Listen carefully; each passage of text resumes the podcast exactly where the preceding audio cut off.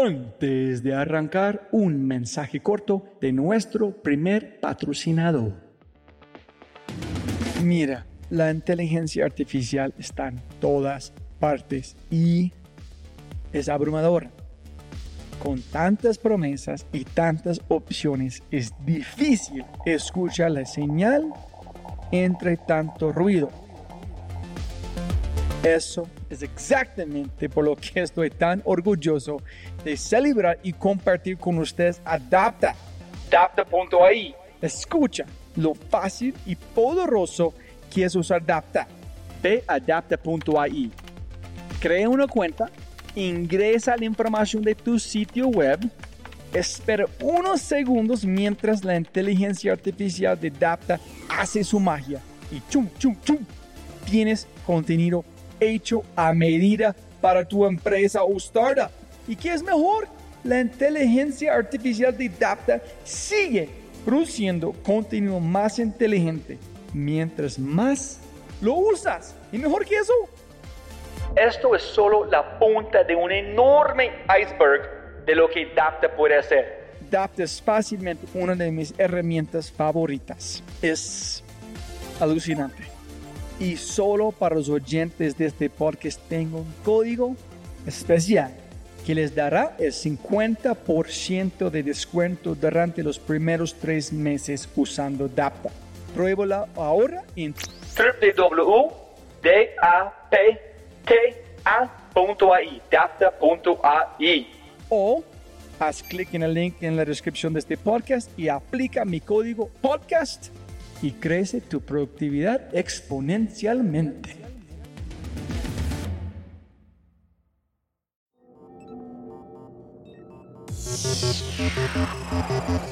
Necesitas hacer un cambio de mindset y ese cambio de mindset tiene que ser un mindset ganador. Y cuando se entregan a su vocación, fluyen.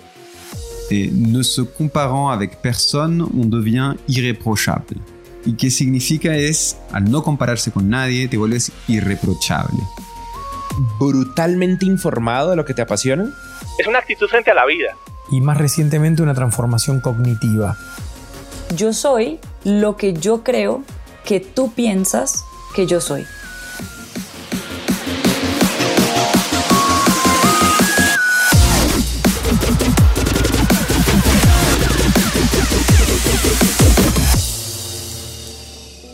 Hola, hola, hola, soy tu host, Robbie J. Fry, y este es otro episodio of The Fry Show.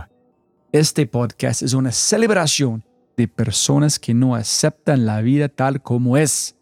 La abrazan, la cambian, la mejoran y dejan su huella en ella. They leave a dent in the universe.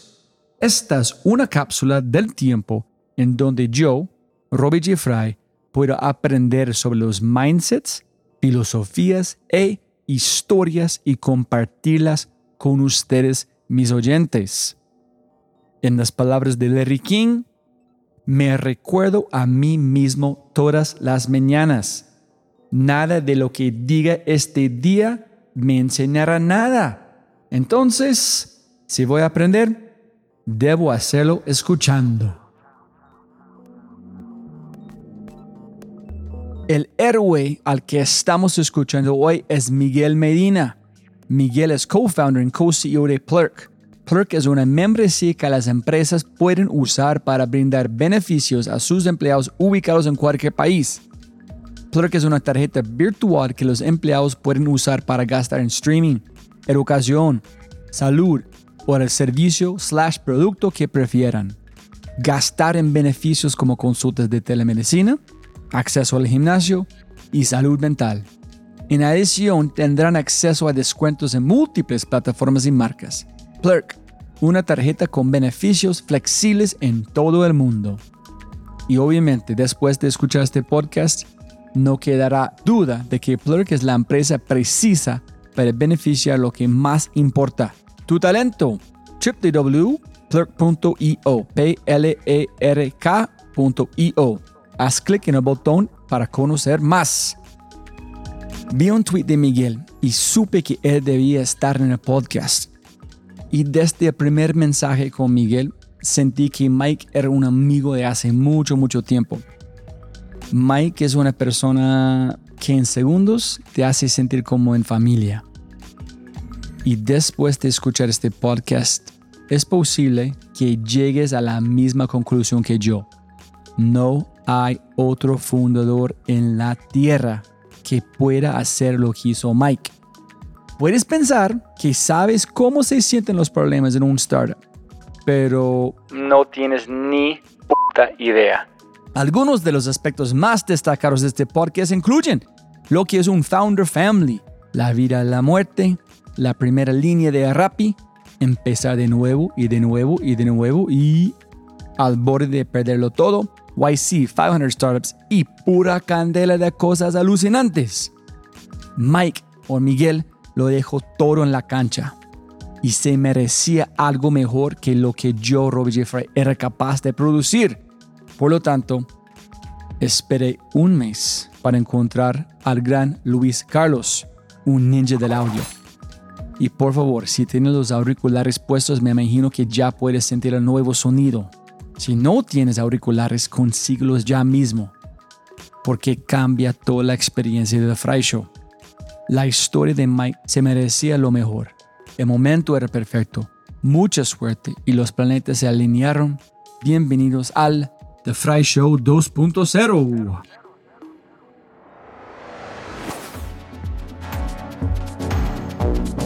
Si es la primera vez que escuchas el podcast, bienvenido, hello, hola y muchas, muchas gracias.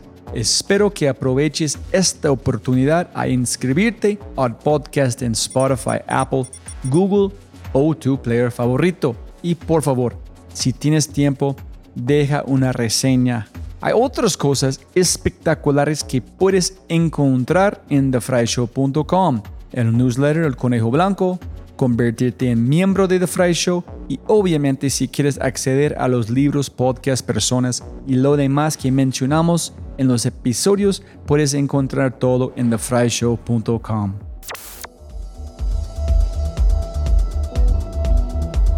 Si te gusta este contenido, los mindsets de mis invitados, escuchas con frecuencia y eres parte de una empresa en la búsqueda de cambio, ¿por qué no pruebas Quinto para tu empresa?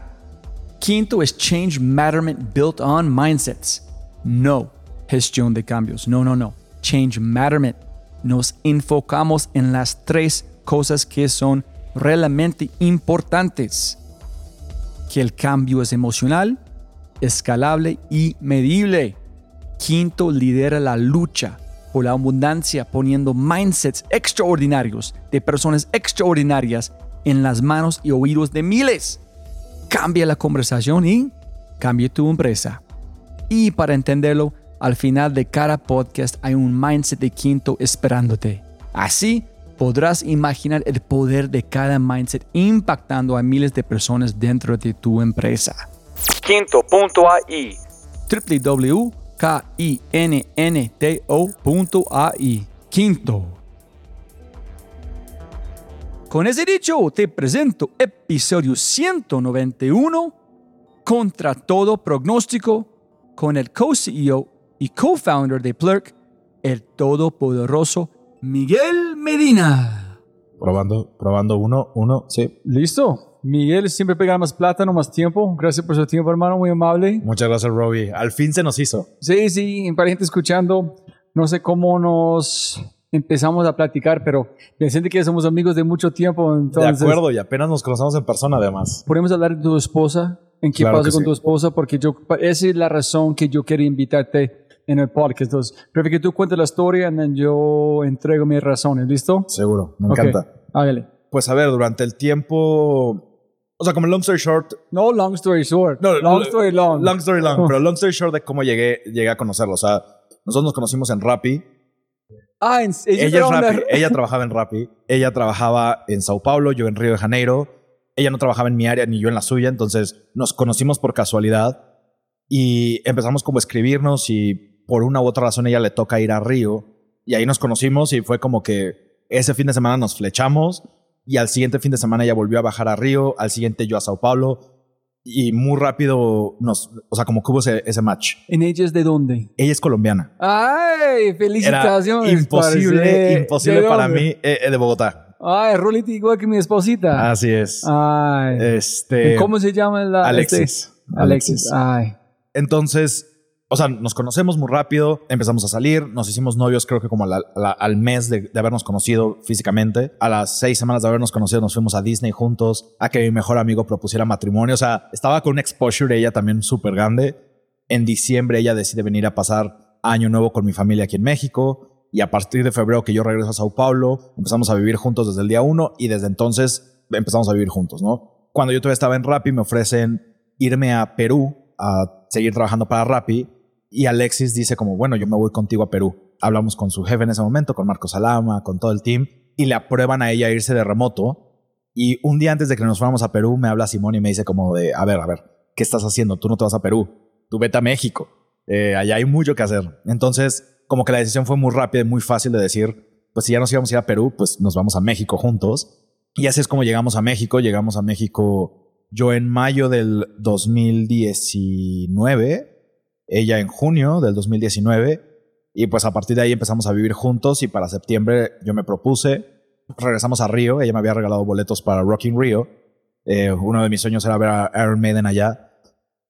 Y pues nos vamos a Río. A ver, ¿quién? Iron Maiden. ¿Sí? ¿Tú te gusta? Soy súper, súper rocker de... Yo, yo de he visto, antaño. yo he visto, para, qué pena para pares de gran historia, pero yo he visto, no soy un super fan, pero me gusta bastante. Yo he visto Pantera en concierto Buenísimos. tres veces. Estaban como en, en un mosh pit, casi, tú no puedes, como casi tamaño de un, de un, Un gimnasio edificio, sí, pequeño. claro. Como una locura. Vi ellos en, he visto Slayer tres veces. Wow, a Slayer me tocó verlo aquí en México. Y en ese Rock in Rio fue increíble porque nosotros nos tocó ir el día de Iron Maiden, que Iron Maiden cerraba y antes de eso estuvo, perdón, después de ellos estuvo um, Scorpions, que también increíble ver a Scorpions en vivo. Un día antes nos tocó este Red Hot Chili Peppers, entonces también estuvo padrísimo. O sea, fue, fue un gran evento. Y bueno, me propuse ahí en Río, en, en Parque Lash, que es un, lugar muy, muy bonito. Y ya, a partir de ahí, pues ya estábamos como, como comprometidos, ¿no? No, eh, Aquí en México estábamos viviendo, viene la pandemia, eh, febrero 2020, yo renuncio a en noviembre para lanzar nuestra primera startup junto con Ángel y Toño, que era EasyBit. EasyBit era una plataforma de viaje de negocios. Se viene la pandemia, pues Travel no tenía nada que hacer en, ese momento. Y pues se vinieron momentos muy complicados, ¿no? Y yo me acuerdo que una de las cosas que más, como que más recuerdo mucho con, con Alexia en ese momento era como decía, bueno, o sea, tú estás persiguiendo un sueño, que es emprender. Si nos toca vivir muy ajustados con mi salario durante un tiempo, no hay ningún problema. O sea, como... ¿Quiénes están emprendiendo? Alexis. No, yo estaba emprendiendo en Ah, ese momento. En ella todavía están con Rappi. Ella todavía estaba en Rappi. Tú sabes, tenemos que repetir toda la historia para los detalles de Rappi. Pero está bien. Ok, listo, claro, claro. ok.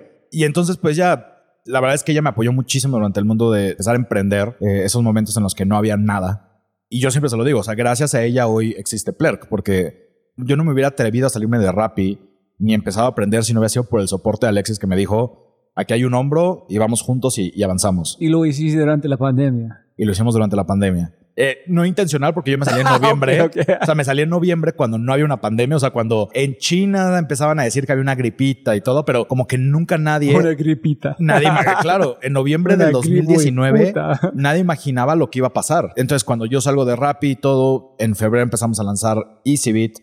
eh, viene todo el proceso y de repente una luz ahí en el camino que fue YC. eh, luego platicaremos obviamente Y Combinator. YC fue como un pequeño eh, respiro que fue en, en agosto, mayo, abril, mayo, junio, por ahí que, que nosotros hicimos YC. Pero pues luego ya era una, una caída en picada, ¿no? O sea, no había travel, no estábamos consiguiendo las metas que queríamos, no levantábamos rondas y todo. Y pues había mucho estrés en la familia. Y además Alexis traía muchísimo estrés en el trabajo. Entonces eh, había muchas metas muy grandes, traía mucho estrés ella. Y pues el septiembre del 2020, el 10 de septiembre del 2020, como a las 7 de la noche, Alexis me pega un grito. En nuestro departamento es de dos recámaras. Una de las recámaras la tenemos como estudio, que es mi oficina. Y Alexis tenía un escritorio del otro lado del departamento, como en la sala, digamos, donde también tenía ella su, estudio, ¿no? Y entonces de repente me pega un grito y me dice, Mike, ven, me duele la cabeza. Voy corriendo y estaba en un sillón. Y yo le digo, como, ¿qué sientes? Me dice, me está doliendo mucho la cabeza. Le digo, del 1 al 10, ¿qué tanto te duele? Y me contesta 10. En el momento que me dice 10, ella empieza a convulsionar, se empieza a caer del sofá yo la acompaño hasta el piso, digamos, para que no pegara, pero iba convulsionando, ¿no? Entonces ya la puse de lado, este, la ayudé a extender el cuello para que pudiera respirar y todo. Y durante ese periodo de 30, 40 segundos, yo creo que ella convulsionó. Yo hice 30 llamadas. O sea, yo después pude ver todas las llamadas que había hecho. Le llamé a una ambulancia, le llamé al 911, llamé a los policías de, de donde vivimos, le hablé a los, eh, a los guardias de donde vivimos, le marqué a Ángel, mi socio, y le marqué a unos primos que son doctores. Y mis primos eran como tranquilos, a dejarla respirar. O sea, como que los pasos que yo ya había hecho era lo que ellos me recomendaban. Y me decían, cuando regresen sí, vamos actuando y, vemos qué hacer. Cuando Alexis regresa en sí, después de esos 40 segundos más o menos, la ayudo a incorporarse, se sienta y en ese momento empieza a vomitar, pero de una manera no controlada. O sea, ella no se daba cuenta que estaba vomitando. Cuando le digo a mi prima, yo la traía en una, en una videollamada a mi prima y le digo, oye, está vomitando. Mi prima me dice, ¿sabes qué? Vete al hospital. O sea, me dijo, no la pienses, vete directo al hospital. Recuerdo perfecto que todavía Alexis logró levantarse, o sea, nosotros sin mediar qué estaba pasando, caminamos hacia la recámara, yo le ayudé a cambiarse de ropa y algo que me acuerdo muchísimo es que yo creo que ella ya sabía lo que iba a pasar, que ella sentía que se iba a quedar en el hospital y se quitó sus anillos, se quitó los aretes, las pulseras, se quitó todo y lo dejó en su cuarto. Y entonces vamos caminando juntos ya del cuarto hacia la sala como esperando que llegara una ambulancia y no habían pasado ni tres minutos, yo creo que le había hablado a Ángel, mi socio, y Ángel me dice, oye, ya estoy aquí abajo. Entonces yo le dije, ¿sabes qué? Vámonos. O sea, tú y yo llevemos a Alexis. Ya no esperamos a la ambulancia, que qué bueno, nunca llegó la ambulancia. Eso pasa en Latinoamérica. Nosotros bajamos en el auto, Alexis todavía logra caminar, pero ya desde ese momento ya no hablaba. La subimos al auto, yo creo que hicimos un recorrido de 6, 7 minutos más o menos de nuestro departamento al, al hospital. Yo creo que Ángel hizo dos, se pasó todos los altos del mundo. Pasamos una calle que sería como una de las principales de Guadalajara, que es Avenida México, que son tres carriles de un lado y tres carriles del otro. Se los pasó en alto. ¿Pero a qué hora fue eso? ¿En la noche o en la Siete, casi ocho de la noche. O sea, era todavía una hora donde había mucha gente. Y Ángel lo logró. O sea, yo me acuerdo, Alexis se sentó enfrente, yo le puse el cinturón y yo iba detrás de ella tomándola del pecho para que no se moviera la cabeza y todo. Y ella iba todavía vomitando. Entonces cuando llegamos al hospital, me la reciben luego, luego en urgencias. Yo ya había hablado al hospital para avisar que íbamos en camino. Me la reciben en urgencias y luego, luego la pasan a a examinar, ¿no? Algo que a mí me sorprendió fue que cuando llegamos, o sea, me empiezan a hacer a mí toda la, la historia clínica de Alexis. Y la pregunta más recurrente me la hicieron yo creo que tres, cuatro veces en los primeros 20 minutos que estuvimos en el hospital era que si Alexis consumía cocaína. Y yo, no, para nada, o sea, cero drogas. Este, no, es que los signos que trae ella son de alguien con una sobredosis de cocaína. Eh, Mi esposa no hace eso. Y entonces es cuando la meten ya a hacerle resonancias y todo y descubren que trae un derrame cerebral, trae un stroke. Y entonces pues ya me dicen que tiene el derrame y me dicen que hay que operarla, ¿no? De urgencia. Yo en ese momento reviso los papeles de Alexis. También yo como que muy consciente me llevé su pasaporte, me llevé cosas. ¿En has platicado con sus padres durante este tiempo? En ese momento todavía no. En ese momento todavía no. En ese momento yo el único que sabía era Ángel y Toño. Toño, mi, mi otro co-founder. Y una amiga de nosotros que se llama Natalia, que le dije como, oye, Nat, nos estamos yendo al hospital, porfa, ven a la casa y recoja a nuestro perrito. Nada más para que no se quedara solo. Porque yo intuía que nos íbamos a quedar por lo menos una o dos noches ahí. No dimensionaba lo que traíamos. Ya una vez que entramos al hospital y que me dicen que la tienen que operar y todo, pues yo doy los papeles del seguro de Alexis, que era un seguro colombiano. Empieza a proceder todo y además puse mi tarjeta, un American Express, ¿no? Y le dije, háganle lo que se necesita hacer. O sea, en mi mente era, pues no tengo el dinero, pero pues prefiero deber la American Express que no pagar el hospital, ¿no? Que luego me averiguo qué hago. Y así empezamos. De repente nos avisan, los seguros son muy, muy rápidos para ese tipo de cosas. De repente nos avisan que el seguro no va a cubrir nada. Porque Alexis había salido de Colombia en enero. Esto fue en septiembre. Y el seguro solo cubre seis meses de viaje. Y pues yo les decía, pero hay una pandemia mundial. O sea, literal no hay vuelos de regreso a Colombia desde hace cinco meses. O sea, no hay manera de que alguien entre a Colombia hoy. Solo hay vuelos humanitarios. Y el seguro no quiso, no quiso, no quiso.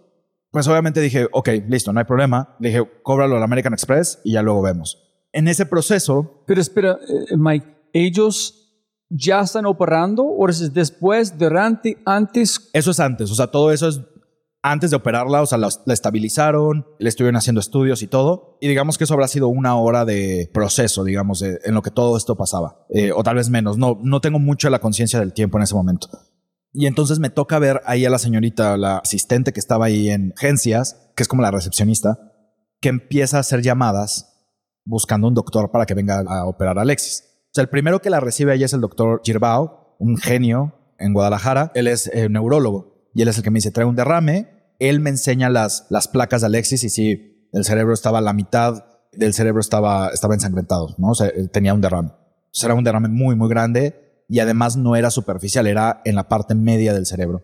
Empezamos a buscar un neurocirujano y algo que me sorprendió mucho en ese momento es, esta señorita, te digo, marca y dice, hola doctor X, tengo una paciente, 26 años, derrame cerebral, sin seguro. Ah, no, no, no quiere. Ok, gracias. Y colgaba la llamada. Un segundo, doctor. Misma frase. No, ok, bueno, gracias, doctor. Tercera llamada. Listo, doctor, aquí lo esperamos. Aparece el doctor Ernesto Ledesma. El doctor Ernesto Ledesma. En ese momento, ya en ese inter, yo ya había hablado con mis papás mi papá tiene una amiga que trabaja en el Hospital General de Neurocirugía en México, en la institución pública más importante de neurocirugía. Y entonces papá me dijo, si no encontramos un doctor rápido en Guadalajara, ya estábamos moviendo todo lo que se podía mover en el mundo para con un helicóptero traerla de Guadalajara a México y que la pudieran operar en el centro de neurocirugía. Aparece el doctor Ledesma y pues ya me, me pinta la situación y me dice, tenemos 90% de probabilidades de no salir de la cirugía. O sea, solo hay un 10% de probabilidades de éxito. Él, llegó y dijo esto. La analizó y me dijo esto. Y yo le dije, pues doctor, 10% de probabilidad es mejor que cero. Pues operemos. Y entonces en ese inter yo le digo a mi papá, llegó el doctor Ledesma. Y la respuesta, me, me reenvía la respuesta de la señora de su amiga de centro este de neurocirugía y le dice, está en las mejores manos posibles, es el mejor doctor de Latinoamérica. Así contestó. Entonces yo dije, pues vamos a ver. Se aventaron creo que tres, cuatro horas de cirugía. Estaba ahí Ángel, Toño e Irma, que es la novia de Toño. Ana, que es la novia de Ángel, no estaba en, con nosotros porque ya había nacido la bebé de, Ángel. Entonces tenía que cuidar a Emma. Y entonces, pues ya, pasa el tiempo, pasa el tiempo, pasa el tiempo. Yo me acuerdo perfecto que estaba lloviendo. A mí no me importaba. Yo estaba en la calle caminando empapado. Me estaba fumando un cigarro. No me acuerdo conscientemente por qué lo hice, pero agarré el cigarro, me lo acabé, lo apagué y dije, no vuelvo a fumar un cigarro en mi vida. Y desde entonces no he vuelto a fumar. Yo vapeaba muchísimo, me encantaba el vape. Pasa el tiempo, pasa el tiempo y de repente pues ya como a las 4 de la mañana me avisan, ya salió de cirugía, está grave, pero salimos de la cirugía. Y entonces el doctor me dice, ya pasamos la primera meta, ¿no? Que es, era estabilizarla, pudimos frenar el derrame, controlar un poco lo que traía, etcétera me dice, ahora vamos a los, al otro gran reto, ¿no? De cada 10 personas que les da un derrame, 90% o 9 personas de esas 10 no salen de la cirugía o no llegan a la cirugía. De esa persona que sobrevive, más del 70% queda en estado vegetal. Entonces me dijo, vamos a ver qué sucede. Y esto es una cuestión de tiempo y es una carrera contra el tiempo. Los primeros 7 días van a ser críticos. La vamos a mantener sedada al 100%. Es un coma inducido. Necesitamos que el cerebro se relaje, que desinflame y ahí es cuando me dicen que le hacen la primera craniotomía, que es abrir una ventana del cráneo para descomprimir el cerebro, justamente que el cerebro tenga hacia dónde expandirse sin comprometer las estructuras centrales del cerebro. Y pues yo me acuerdo que entonces Ángel me dice como, oye, ya me tengo que ir con Ana. Le dije, sí, váyanse. Toño también se va. Y les digo, no se preocupen. O sea, yo me acuerdo que cuando llegamos al hospital, ya que me hacen todo el acceso y todo, me dan las pantuflas, me dan el control de la televisión. Y yo dije, o sea, como que en mi mente todavía no dimensionaba el tamaño de todo lo que estaba pasando. Y yo estaba como diciendo, bueno, váyanse, en cualquier momento pues me dicen que ya la bajaron a cuarto y yo puedo entrar a cuarto con ella, ¿no? Entonces creo que me dieron como las 5 de la mañana en el hospital, yo seguía sentado en urgencias y de repente pregunto a la otra vez a la señorita que está ahí sentada y le digo, oye, nada más para saber cómo a qué hora la van a pasar a cuarto. Y me dice, no señor, su esposa no está en cuarto, su esposa va en terapia intensiva y las visitas son mañana a las 11, o sea, no hay nada que hacer aquí.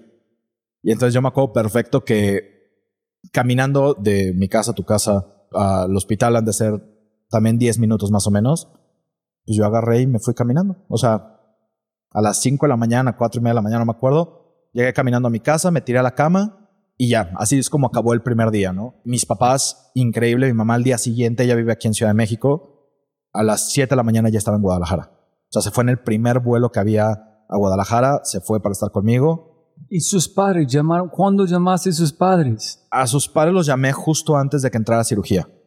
Eh, primero le hablé a su hermano, a, Ronald, y le dije, Ronald, tengo que contarte algo. acaba de suceder esto. Te llamo primero para que tú sepas lo que voy a decirles, porque mis suegros son muy aprensivos. Entonces era, quiero que tú estés avisado para que si tu mamá se empieza a sentir mal, lo que sea, mi suegra tiene presión alta, etcétera. Yo dije, no, quiero que le pase algo a ella. O sea, está tan lejos que va a ser una impotencia tan grande. Yo ya tomé decisiones, pero te pido de favor que me des la autorización como hermano de Alexis a que yo pueda decidir por cualquier cosa, Alexis. Le digo, o sea, legalmente ya lo puedo hacer, pero quiero que tú me autorices y quiero que sepas que cualquier decisión que yo tome va a ser por el bien de Alexis. Y él me dijo, lo que necesites. Entonces me dijo, dame unos minutos y voy a la casa de mis papás. Entonces, cuando Ronald me avisa que ya está llegando a casa de sus papás, le hablo a, mi suegra. Y cuando ella me contesta, lo primero que me pregunta es, ¿qué pasó? Mi suegra tiene una sensibilidad increíble. Hay veces que a Alexis le duele la cabeza y mi suegra nos llama y nos dice, oye, ¿por qué le está doliendo la cabeza a Alexis? Tienen una conexión muy, muy increíble. Que eso viene con una historia mucho más grande de, de mi suegra que no la contaré aquí, pero es muy, muy, muy interesante. Entonces, cuando me dice, ¿qué pasó? Ella creyó que habíamos tenido un accidente eh, automovilístico, porque al día siguiente nosotros íbamos a ir de viaje. Y le digo, señora, quiero contarle que Alex está hospitalizada, acaba de pasar esto, entró con derrame cerebral, y ella, no, mi hija, mi, escucho que me pasan a mi suegro, le cuento a mi suegro, pues obviamente muy fuerte para ellos. Ya en ese periodo de tiempo que ya había pasado, digamos, tal vez dos, tres horas, yo ya había logrado hablar con Rappi. Yo ya había hablado con Simón, ya había hablado con, sobre todo con Andrés Bilbao y Fancho también de Forbana. Ellos dos fueron los que me permitieron poderle dar una frase que creo que reconfortó mucho a mi suegra, que fue, yo sé que no hay vuelos, pero entre Rappi, Fancho, Andrés y yo, vamos a encontrar la manera de traerla a México. Y desde ese momento, Andrés Bilbao, Fabián de, de Frurbana, Simón, Sebastián, Felipe, todo el equipo de Rappi, empezaron a ver cómo traer a mi suegra a México. Ah, for fucking COVID. No había vuelos. Eh, finalmente consiguen un vuelo Bogotá-Miami, Miami, Ciudad de México, Ciudad de México, Guadalajara, para que ella pudiera llegar. Ella llegó al día 7 de que Alex había tenido el derrame y mi suegro no pudo viajar porque él no tenía visa de Estados Unidos. Y como pasaba por Miami, no podía hacer ese viaje él. Eso los tranquilizó un poco al decirles que iban a poder venir. Y bueno, empezamos ya con el proceso de esperar. Porque en este tiempo de que tu paciente está en terapia intensiva, con derrame cerebral, prácticamente en coma inducido, pues no hay nada que hacer. Solo es esperar. Y también una de las cosas que yo siempre voy a decir y voy a estar agradecido eternamente fue con Andrés Bilbao, que él me dijo, cuando ya sabían que el seguro de nos había cubierto y todo, me dijo, por favor no tomes ninguna decisión basada en dinero. El dinero lo conseguiremos. Hazle lo que se necesita, Alexis. Y eso me dio una tranquilidad de yo poder tomar decisiones que estoy seguro que sin esas no, hoy Alexis no estaría con nosotros y de la manera en cómo está. Me permitió poder decirle a los doctores, no escatimemos. Y entonces Alexis en algún momento tenía 30 aparatos conectados para ella. Una de las cosas más importantes después de un derrame cerebral es en los primeros siete días hay un riesgo de un padecimiento que se llama una vasoconstricción. Es decir, en algún momento el cerebro, con el desajuste químico que hay en el cerebro, el cerebro dice como, oye, corazón, necesitamos que bombees más sangre. Y en el momento que el corazón empieza a bombear más sangre, pues hay más sangre en todo el cuerpo. Y el cerebro dice como, oye, yo no necesito tanta sangre. Y las arterias colapsan. Y entonces, una vez cerradas las arterias, pues es una muerte cerebral imposible de revertir. Y ese es, después de la gente que sobrevive a un derrame, la gran mayoría de la gente muere ahí. Son siete días, son siete días eh, muy críticos. Entonces, los primeros cinco o seis días eran súper buenos, llevábamos muy, buenas, muy buenos pronósticos. Incluso el doctor estaba ya planeando empezar a, despertar a Alexis. También el doctor nos decía que no es bueno mantenerlos dormidos tanto tiempo porque hay que hacer que el cerebro, la plasticidad del cerebro regrese, ¿no? Entonces, el día 6 iba todo muy bien y Alexis tenía un aparato que se llamaba, era un Doppler transcranial, lo que le permitiera cada 3, 4 veces al día, le estaban haciendo esto que se llama Doppler, que es básicamente medir la velocidad de irrigación de la sangre en el cerebro.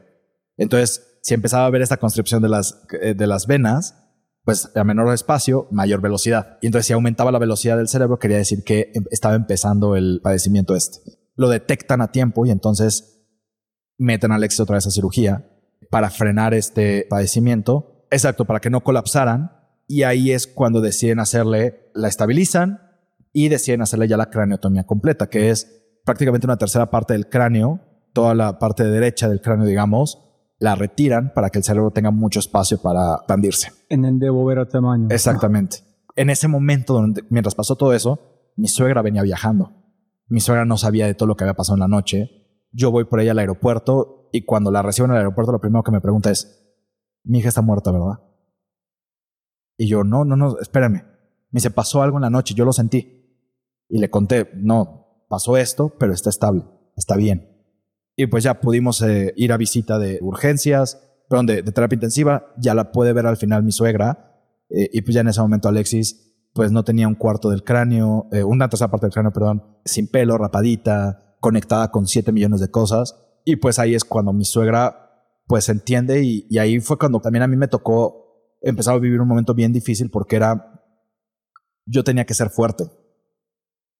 Yo tenía que apoyar mucho a mi suegra y no dejarme caer a mí mismo. Entonces, yo me acuerdo perfecto que yo no lloraba frente a ella. Yo entraba con Alexis y yo no estaba triste. Yo era como de, yo le contaba historias a Alexis. A Alexis le gusta mucho la playa. Entonces, de los primeros días, yo le pregunté al doctor como, oye, yo puedo hablarle, puedo ponerle música, puedo tocarla, ¿qué no puedo hacer? Y me dijo, tú puedes estimularla como tú quieras. Desde el primer día que me dejaron entrar ya con Alexis, yo siempre llegaba y le daba un beso en la mano, en el pie y en la cabeza y le empezaba a contar historias, ¿no? Yo lo que hacía era le ponía música. En ese momento yo creo que me volví experto en neurocirugía y en, neuro, en neurología porque me aventé todos los papers sabidos y por haber. Yo me sabía todas las probabilidades de que Alexis no sobreviviera, todas las probabilidades de que no fuera a caminar. me sabía todo lo que había en, el, en papers disponibles. Yo, mi tiempo era. En ese es que en día 8, 9, ¿qué día estamos en este punto? Porque eso puede haber sido entre el día 4 y el día 6 que empecé a hacer todo esto. Y entonces, pues yo venía ya con muchas cosas en mente y por ahí leí en algún paper que, que hablaba de las ondas binaurales, ¿no? De cómo estimula el cerebro y cómo le puede ayudar al cerebro las ondas binaurales. Entonces yo le pregunté al doctor, le dije, oye, este, doc, ¿puedo ponerle esto? Y me dijo, tú puedes hacer lo que quieras. O sea, como que me dio por mi lado así como de ondas binaurales, así como, por Dios, o sea, eso no es ciencia. Entonces, va. Entonces yo soy un hombre de ciencia, pero dije, hay que probar todo. Y yo entonces cuando entraba con Alex siempre le pongo música binaural y yo siempre le contaba una historia de que íbamos caminando en la playa juntos. Entonces le decía como, en este momento en el que estamos es como cuando vas caminando en la playa y la arena está llena de piedras. Entonces le decía, ahorita hay piedras, no podemos acostarnos a descansar aquí, pero allá adelante está la, la playa. Allá nos podemos acostar, hay que seguir caminando juntos. Y le contaba cómo se veía el mar, o sea, le iba como relatando esa historia. Van pasando los días y yo todos los días decía como que Alexis se mejore, nunca he sido muy religioso y obviamente esos días buscas de todo y, yo me refugié mucho con la religión. Mi suegra es muy religiosa y pues la acompañé un día a misa y la verdad es que sí sentí un calor muy peculiar ese día. Un día, no recuerdo, debe de haber sido el domingo, o sea, esto de Alex fue un jueves, entonces tal vez fue el día 10, o sea, fue al siguiente domingo, semana siguiente, y yo sentí un calor como muy especial, como de que me dio mucha paz. Y ese día vamos a la visita con Alexis y cuando yo voy saliendo de terapia intensiva, veo una chica que estaba ahí en el lobby de terapia intensiva llorando. Una, una chava, yo creo que de mi edad. Y creo que uno de los mayores errores que he cometido en mi vida, sea, como que en el grado de cosas que te puede pasar por lo que estás en terapia intensiva, un derrame cerebral con vasoespasmo, etcétera, es lo más grave. O sea, un infarto te pone un corazón nuevo, ¿sabes? Pero hay gente con infartos que sobreviven pero un derrame cerebral es lo más grave. Entonces, eso, eso minimicé yo. Y dije, seguro cualquier cosa que esté pasando a esta chica es menos grave que lo que yo estoy pasando. Y entonces me acerco a ella y le digo, me acuerdo perfecto, grave error. Le digo, ¿por qué lloras? O sea, mi primera frase es, ¿por qué lloras? Y ella se me queda así como de, ¿quién eres, no? Y le digo, estoy seguro que lo que estés pasando es fuerte, pero yo tengo a mi esposa de 25 años con derrame, bla, bla, allá adentro. Digo, estoy seguro que lo que tú estés viviendo, la persona que está allá adentro lo va a superar. Y me responde, ya no lo superó. Acaba de morir. Obviamente yo me quedo en blanco, o sea, dije, qué estupidez estoy haciendo. Y entonces lo único que me salió a decirle fue, entonces, ¿por qué lloras? Y le digo, si estás llorando es por tu egoísmo tú estás llorando porque lo quieres o la quieres aquí contigo, pero no estás llorando por su bienestar. Si murió quiere decir que ya está tranquila, quiere decir que ya está bien, ya no está sufriendo. Palabras muy duras, no me atrevería a volvérselo a decir a alguien en esa situación nunca. Pero esta chica, creo que dije las palabras correctas que esa persona tenía que escuchar. Me dio un abrazo que yo nunca había sentido un abrazo así en mi vida. O sea, pasa el tiempo. Cuando yo salgo del hospital, ella estaba consolando como a 20 personas que estaban ahí en el hospital. Y ella les decía, tranquilos, ellos ya está bien. Y a mí eso me funcionó mucho para entender algo muy grande en mi vida, que hoy lo aplico y es algo que aprendí con Alexis, fue cuando alguien está enfermo, cuando alguien se nos muere, no lloramos por la persona, lloramos por lo que esa persona significa para nosotros, por el, el recuerdo de esa persona. Muchas veces no nos preocupa el bienestar de la persona. ¿Cuántas veces decimos como, ay, mi abuelita, que nos dure otro año? Y la pobre abuelita ya está en silla de ruedas, no come, no habla, no se siente bien, sufre todos los días, toma medicinas. Pues ya no, tal vez ella ya no es feliz. Hay gente que sí, y hay muchas abuelitas, mucha gente que dice, yo ya me quiero ir, o sea, yo ya estoy cansado de la vida. Y eso me funcionó mucho para cambiar el chip y yo dejé de pedir porque Alexis despertara. Yo empecé a pedir porque sea lo mejor para Alexis. Pero ¿cuándo pasó este cambio de chip? Yo creo que habrá sido, fue ese domingo, ese mismo domingo que fui a misa. Cuando sentiste este, Este, calor. en este pecho. calor, So, entonces, tú vomitaste estas palabras de chica sin pensar, solamente salió Sí. de vos. Y dijiste, hey, ella está bien. En allá tú empezaste a pensar, uy, madre, estoy pensando en algo por Alexis que posiblemente no es correcto para ella. exacto. Es que ella sale bien, yo creo que sale bien, pero si no, no quiero que ellos no estén mal. Y a partir de ahí yo cambié mucho mi forma de pensar y era, no me interesa que Alexis despierte. Sea, mi, mi objetivo no es que Alexis despierte. Mi objetivo es que Alexis vuelva a poder ser la mujer independiente que era. Porque yo conozco a Alexis. Si ella hubiera despertado y no hubiera podido mover las manos, me estoy adelantando un poco, por los primeros días que ella se despertó, pues no podía mover las manos, no podía mover las piernas, no hablaba bien. Y ella se frustraba. Si eso hubiera sido el resto de su vida, ella no sería feliz. Y entonces hubiera sido mi egoísmo que yo despertó, sí, pero ella no estaba bien. Entonces ahí fue cuando yo entendí que era no pedir por despiértate, era por que sea lo mejor para ella. Y gracias a Dios lo mejor para ella fue despertar y estar la mujer independiente que soy. Pasan los días y pues el doctor nos dice como pues vamos a empezar a, despertarla, ¿no? O sea, más o menos eso era como el día 20, 21. Seguíamos en terapia intensiva, Rappi segui- nos seguía apoyando muchísimo, sobre todo en la parte económica. Tú todavía en este momento estás con su startup. Yo en ese momento, también algo que súper reconozco a, a Ángel y a Toño, ellos me dijeron, ¿sabes qué? En ese momento era EasyBit, y me dijeron, Mike, no hay nada más importante en el mundo que Alexis. No, no, pero Rappi es apoyándote, sin embargo, Sí, no era Rappi. Rappi- Y Rappi yo creo que me apoyaba por dos razones. Una, pues Alexis trabajaba para ellos. Y dos, por la cercanía que yo tenía con Rappi o que tengo con Rappi. Entonces yo creo que eso, eso fue lo que a mí me ayudó a no cargar un peso más que era con qué voy a pagar, ¿no? O sea, a mí ya, ya había días que el hospital me decía, si no liquidas la cuenta hoy de lo que ya llevamos gastado, necesitamos solicitar la transferencia de Alexis a otro hospital. O sea, eso era una máquina de quemar dinero. Todo segundo que pasaba Alexis eran cientos y cientos y cientos y cientos de dólares.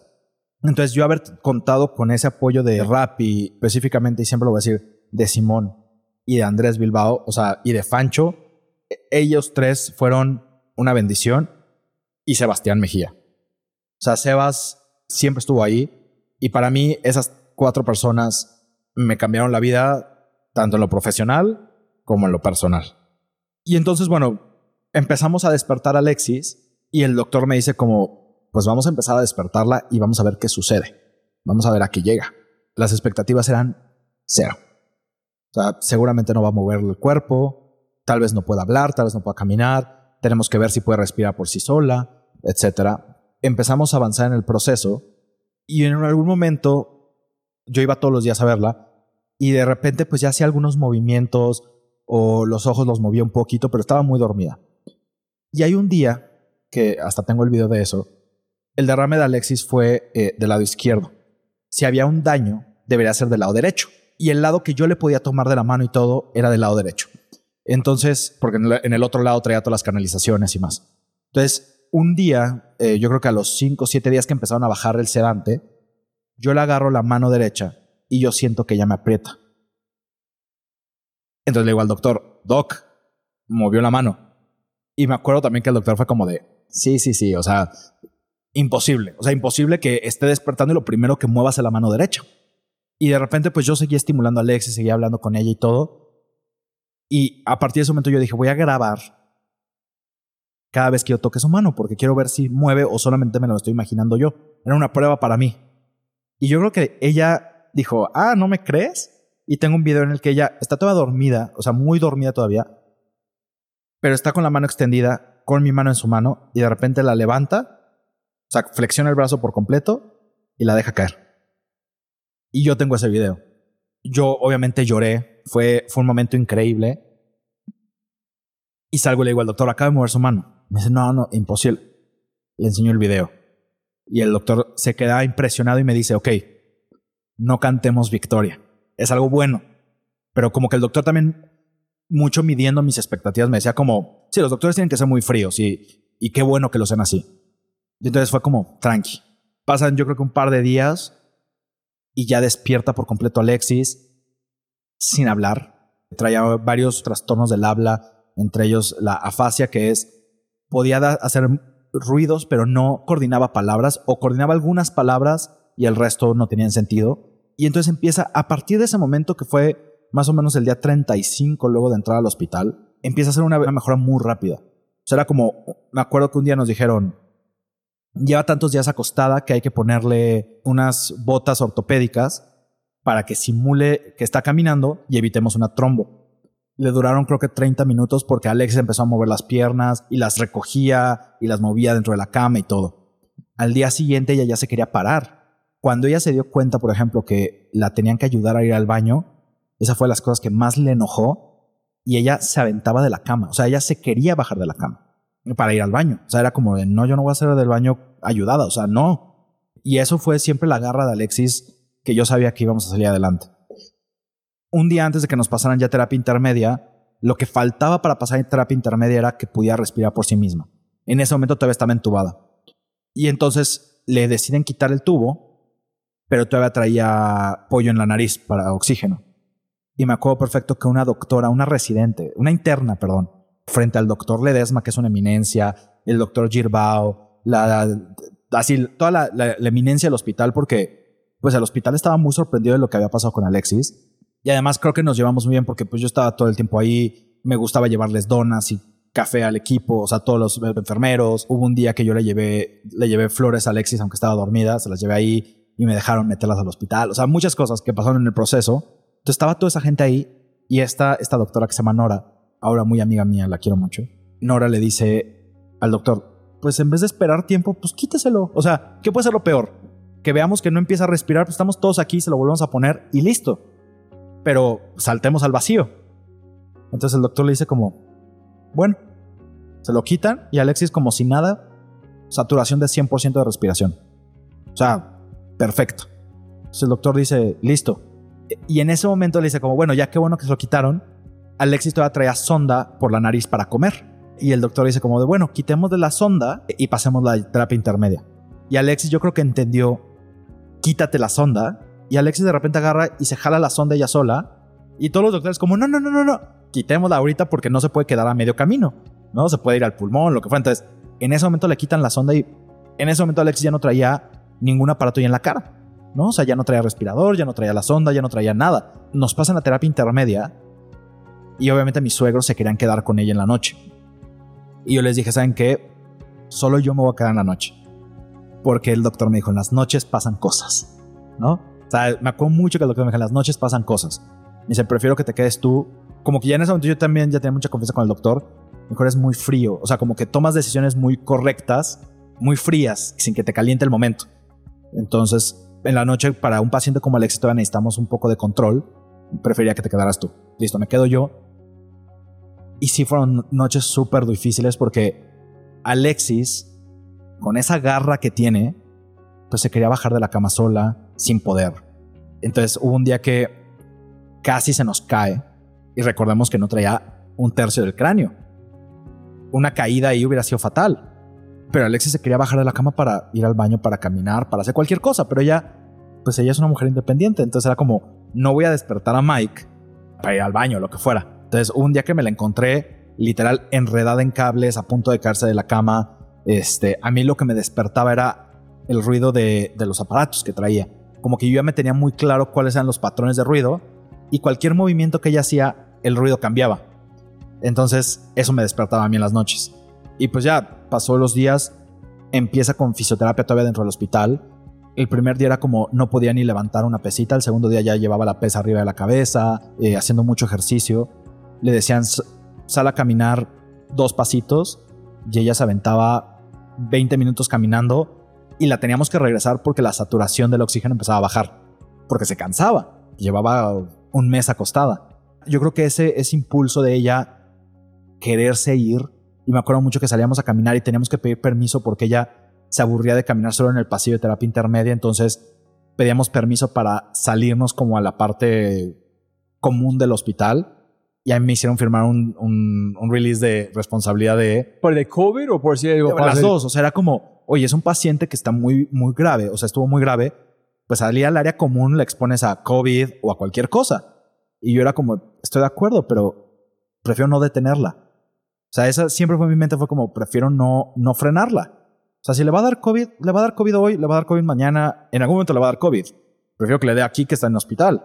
¿Sabes? Este. Ya con cama reservada. Pues sí, ya, ya tenemos el lugar. Ya tenemos la La, habitación. la cama ya la tenemos y el, oxi- el oxígeno también está a su lado. Entonces, sí, mi, mi humor es un poco negro. Este, y caminaba mucho y cada vez que salíamos veía los elevadores y ella iba hacia los elevadores como, yo ya me voy, yo ya me voy. Y me tocaba frenarla y se enojaba en los dos pesos de español que ella hablaba en ese momento y los dos pesos que me entendía. Y yo le decía, es que no te puedes ir, amor, o sea, espérame. Y ella como, no, sí, y empujaba la, la caminadora en ese momento. Y bueno, empieza a evolucionar muy rápido. Ya luego me dan permiso de, ella quería ver el sol, extrañaba ver el sol, sentir el sol. Entonces me dan permiso de sacarla como a un jardín del hospital.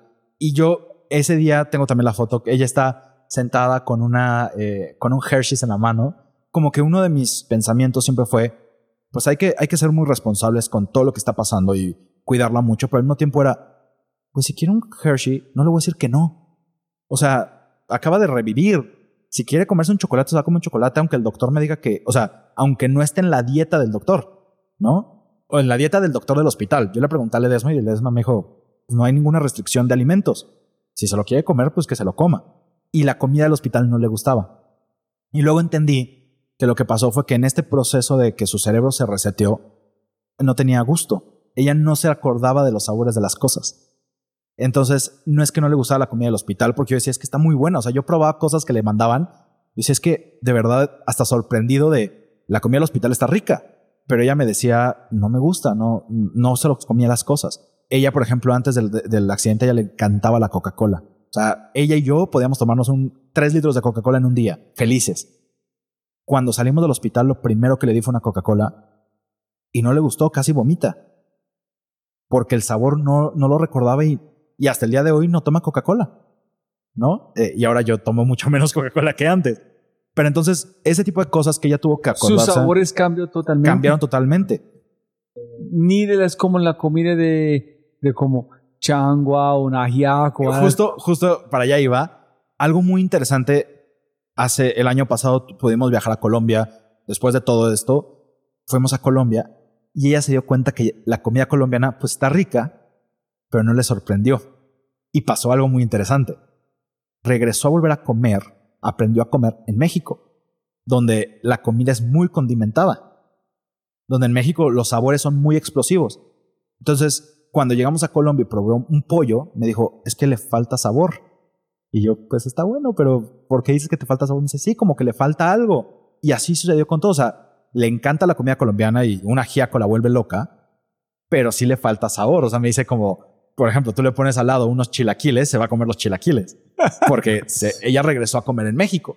Entonces, Ay, pobrecita. Sí, entonces fue un proceso, un proceso muy interesante. Ya finalmente salimos del hospital a los 41 días. 41 días. 41 días, muy cañón, muy, muy cañón el proceso. Y pues llegar a la casa, me acuerdo perfecto que pues lo primero que ella volvió a ver esa sonrisa fue llegar a la casa y ver a nuestro perrito, a Crash. Y pues todos íbamos como cuidando a Alexis, que no caminara, que no hiciera mucho. Y cuando llega Crash, ella, también tengo ese video, solita se sentó en el piso, empezó a jugar con Crash. Este Crash la abrazaba, la chupaba y yo como, y mis suegros así, no, no, no, no. Y yo, esperen, vamos a ver qué pasa. O sea, eso como que volvió a darle otra chispa a Alexis. Y entonces ya empezamos con un proceso bien interesante que era, tenía que hacer dos horas de terapia física diaria y una hora de terapia verbal diaria, porque no hablaba. Y Alexis traía dos problemas muy graves. Uno era, no hablaba, o sea, la parte eh, verbal la tenía dañada. Tenía una fascia, tenía... Afasia es que no puedas hablar. Tenía un problema que se llama afasia de sustitución. No me acuerdo cuál es el nombre exacto, pero Alexis tenía comodines. Entonces, por ejemplo, su cerebro decía, quiero decir café, pero no encuentro la palabra café en el cerebro y decía Estados Unidos. Alexis tenía cuatro palabras clave. Era Estados Unidos, señor, señora y cosa. Entonces de repente te decía, quiero cosa y tomar Estados Unidos. y entonces ella se enojaba porque ella mentalmente sabía que estaba diciendo café. Lo que salía no era. Y además traía una cosa que se llamaba sordera verbal. Es decir, el oído funcionaba perfecto, pero el traductor del oído, digamos, lo que hace que los sonidos los convierta en palabras en el cerebro, no funcionaba. Entonces tú le decías casa y tal vez ella entendía taza o entendía rosa o lo que fuera. Entonces tú le decías, ¿quieres jugo? Y ella entendía Juan Pedro. No entendía lo que le estabas diciendo. Entonces la comunicación era muy difícil. ¿Y tuviste que hacerlo con parte visual, con, con Sí, imágenes? nosotros desde hace mucho antes de- del accidente, nosotros jugábamos, porque es algo que siempre hemos querido, pero nunca lo aprendimos, a hablar con señas. Queríamos aprender el lenguaje de señas. Entonces siempre hemos tenido la broma de que solo sabemos cómo se dice espagueti. y entonces yo le decía como espagueti y ya como se empezaba a reír como, no seas bobo, o sea, como que... Pero como que ella entendía que no nos podíamos comunicar y mi suegro y yo lo que hacíamos mucho era, pues, ¿qué quieres cenar? Íbamos al refrigerador, agarrábamos una charola y vaciábamos el refrigerador y se lo poníamos enfrente para que ella nos señalara. En ese sin problema. Exacto, entonces lo Con algo señalaba. con imagen física, eh, sin Sí. problema. Exacto, lo señalaba. Entonces le decíamos, ah, ¿quieres jugo? Y ella. Entonces ya entendía muy bien eso. Y eso fue como que yo empecé a entender que necesitaba como apoyos físicos para las palabras. Entonces, por ejemplo, le decía, hoy nos toca ir con Diana. Diana era su terapeuta física. Y entonces yo hacía la seña como si estuviera levantando pesas. Entonces tienes que ir con Diana. Entonces ella era como, le hacía la seña de, ella como que no entendía. Y yo le hacía la seña de, de levantar pesas y ella como, ah, Diana, listo. Tenemos que ir con Girbao y le hacía seña de, de abdomen porque Girbao era muy gordito. Entonces le hacía señal de abdomen. Con tu terapeuta verbal le hacía el signo como de que alguien hablaba con la mano. Entonces eso le ayudaba mucho a entender y a hilar las palabras. Y pues fue un proceso de que ella solita tuvo que ir aprendiendo, ¿no? No podía leer o le costaba mucho trabajo leer. Pero una de las cosas que yo creo que le ayudó mucho fue el celular. Ella empezó, pues desde que salió del hospital yo le di el celular y pues ella se metía a Instagram y veía y todo y medio hacía cosas. Pero lo más interesante es que había cosas que estaban en su memoria solo que ella no se daba cuenta. Por ejemplo, la contraseña del celular. Para mí fue un reto porque dije, va a tener el celular pero no se va a acordar de la contraseña. ¿Qué vamos a hacer? O sea, tiene el Face ID pero como se apagó el celular y se prende, necesitas poner la contraseña una vez. Pues dije, se lo voy a poner en la mano y a ver qué pasa. Ya lo tenemos tan mecanizado eso que ya lo agarró y lo desbloqueó sin ningún problema. Lo que más me sorprendió de ese día que le di el celular fue que lo primero que ella hizo fue como que vio la fecha y fue como, ja. Agarró el celular, abrió Nubank de Brasil y pagó su tarjeta de crédito. Eso a mí me sorprendió porque yo me quedé como, ¿en qué momento tienes tan mecanizado sus claves, todo? Imagínese, huevón, si ella tenido, no voy a mencionar nombres, otro banco en otro país que no es a este estilo de experiencia de usuario, va bueno. a ser imposible. Te voy a decir, 20 clics. Te, te voy a decir, yo dije, eh, de acuerdo, el UX de Nubank es excelente. Y luego lo hizo con Itaú, en Colombia. Ella se acordó que tenía una tarjeta en Colombia y una en Brasil. Él lo hizo sus con. Itaú. Y lo pagó todo. Y me sorprendió. O sea, la verdad es que yo dije como, wow, ahí está algo. Eso es bueno, hay que motivarlo.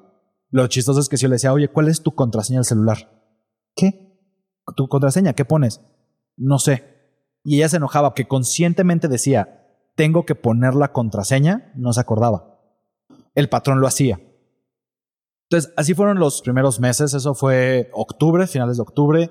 Noviembre viene, todos mis amigos hacemos un Halloween en la casa. Alexis se decide disfrazar de brujita y, pasamos muy bien el día, siempre con su turbante y todo. Y empezaba a medio platicar, pero pues no había mucha interacción. Le costaba mucho trabajo estar en grupos, no escuchaba bien, no hablaba bien, pero seguíamos con las terapias. Diciembre, mis suegros seguían en México, vinieron mis papás, vino mi hermana, pasamos Navidad ahí en la casa. ¿No eres de Guadalajara? Yo no, yo soy de Ciudad de México, yo soy muy Entonces, chilango. ¿por qué estás en Guadalajara? Me encanta Guadalajara. Ah, ok, listo. Ah, ok. Me encanta, si quieres, esa da para otro tema enorme Ok, porque ok. me encanta, me encanta sí. Guadalajara. Y entonces, en ese proceso de estar en, en Navidad, todo muy bien, y Alexis se siente muy bien, y ese día hay un video de ella y yo bailando. Y ver a Alexis bailar después de todo esto era loquísimo. Y yo se lo mando al doctor y decía, es que no lo puedo creer. O sea, es impensable que en tan poquito tiempo Alexis esté tan bien. Viene enero, y en enero era un mes crítico para nosotros porque era el mes de, de ver si era posible operarla. ¿Cuánto tiempo después? Pues ¿Este pasó en octubre- qué, en qué fecha? Eso fue en septiembre, se- 10 de septiembre. ¿De O sea, 2019? 2019. Septiembre 2020, Ah, pero enero, todavía estamos en enero pleno 2021. COVID. Sí, Ok, todo es COVID. ok. enero 2021 tienen que operar a Alexis, que tenía la craniotomía. Pasó estos cuatro meses sin cráneo. ¿No pusieron la parte de No, porque hay que dejar que el cerebro se desinflame por completo. demora esta cantidad de Sí, tiempo hacer? Sí, sí, sí. Normalmente se, se tardan seis meses en hacer esta ¿En qué cirugía. están protegiendo su cabeza ya? La piel, no, no tiene nada. ¿Puedes bañar o nada? Sí, sí, sí, sí. Pues el cerebro está ahí y la piel lo cubre, pero no hay hueso. Entonces la cabeza pues se ve con un espacio. En enero le iban a hacer la cirugía, bueno, le hacen la cirugía de finalmente volverle a poner su hueso. Y eso es algo que nos, nos alegraba mucho, porque pues para ella era muy importante volverse a poner su hueso. Se pone su hueso y a partir de ese momento empieza una mejoría de Alexis brutal. O sea, pero una mejoría ya, sobre todo en la parte cognitiva, el poder hablar, el poder entender, el poder leer, empezó a ser muy, muy acelerado una vez que le ponen el cráneo. Era una cirugía muy riesgosa, muy, muy, muy riesgosa. La logran muy bien el doctor. Y eso es la primera semana de enero. Y el 14 de febrero mis suegros deciden ya regresarse a Colombia a vivir allá. Este, o sea, ellos estuvieron desde septiembre hasta febrero. Se van mis suegros y Alexis y yo como para mi cumpleaños el 20 de febrero decidimos, ella decide entre, no sé cómo lo logra, me invita a Vallarta. O sea, compra un viaje para irnos a Vallarta.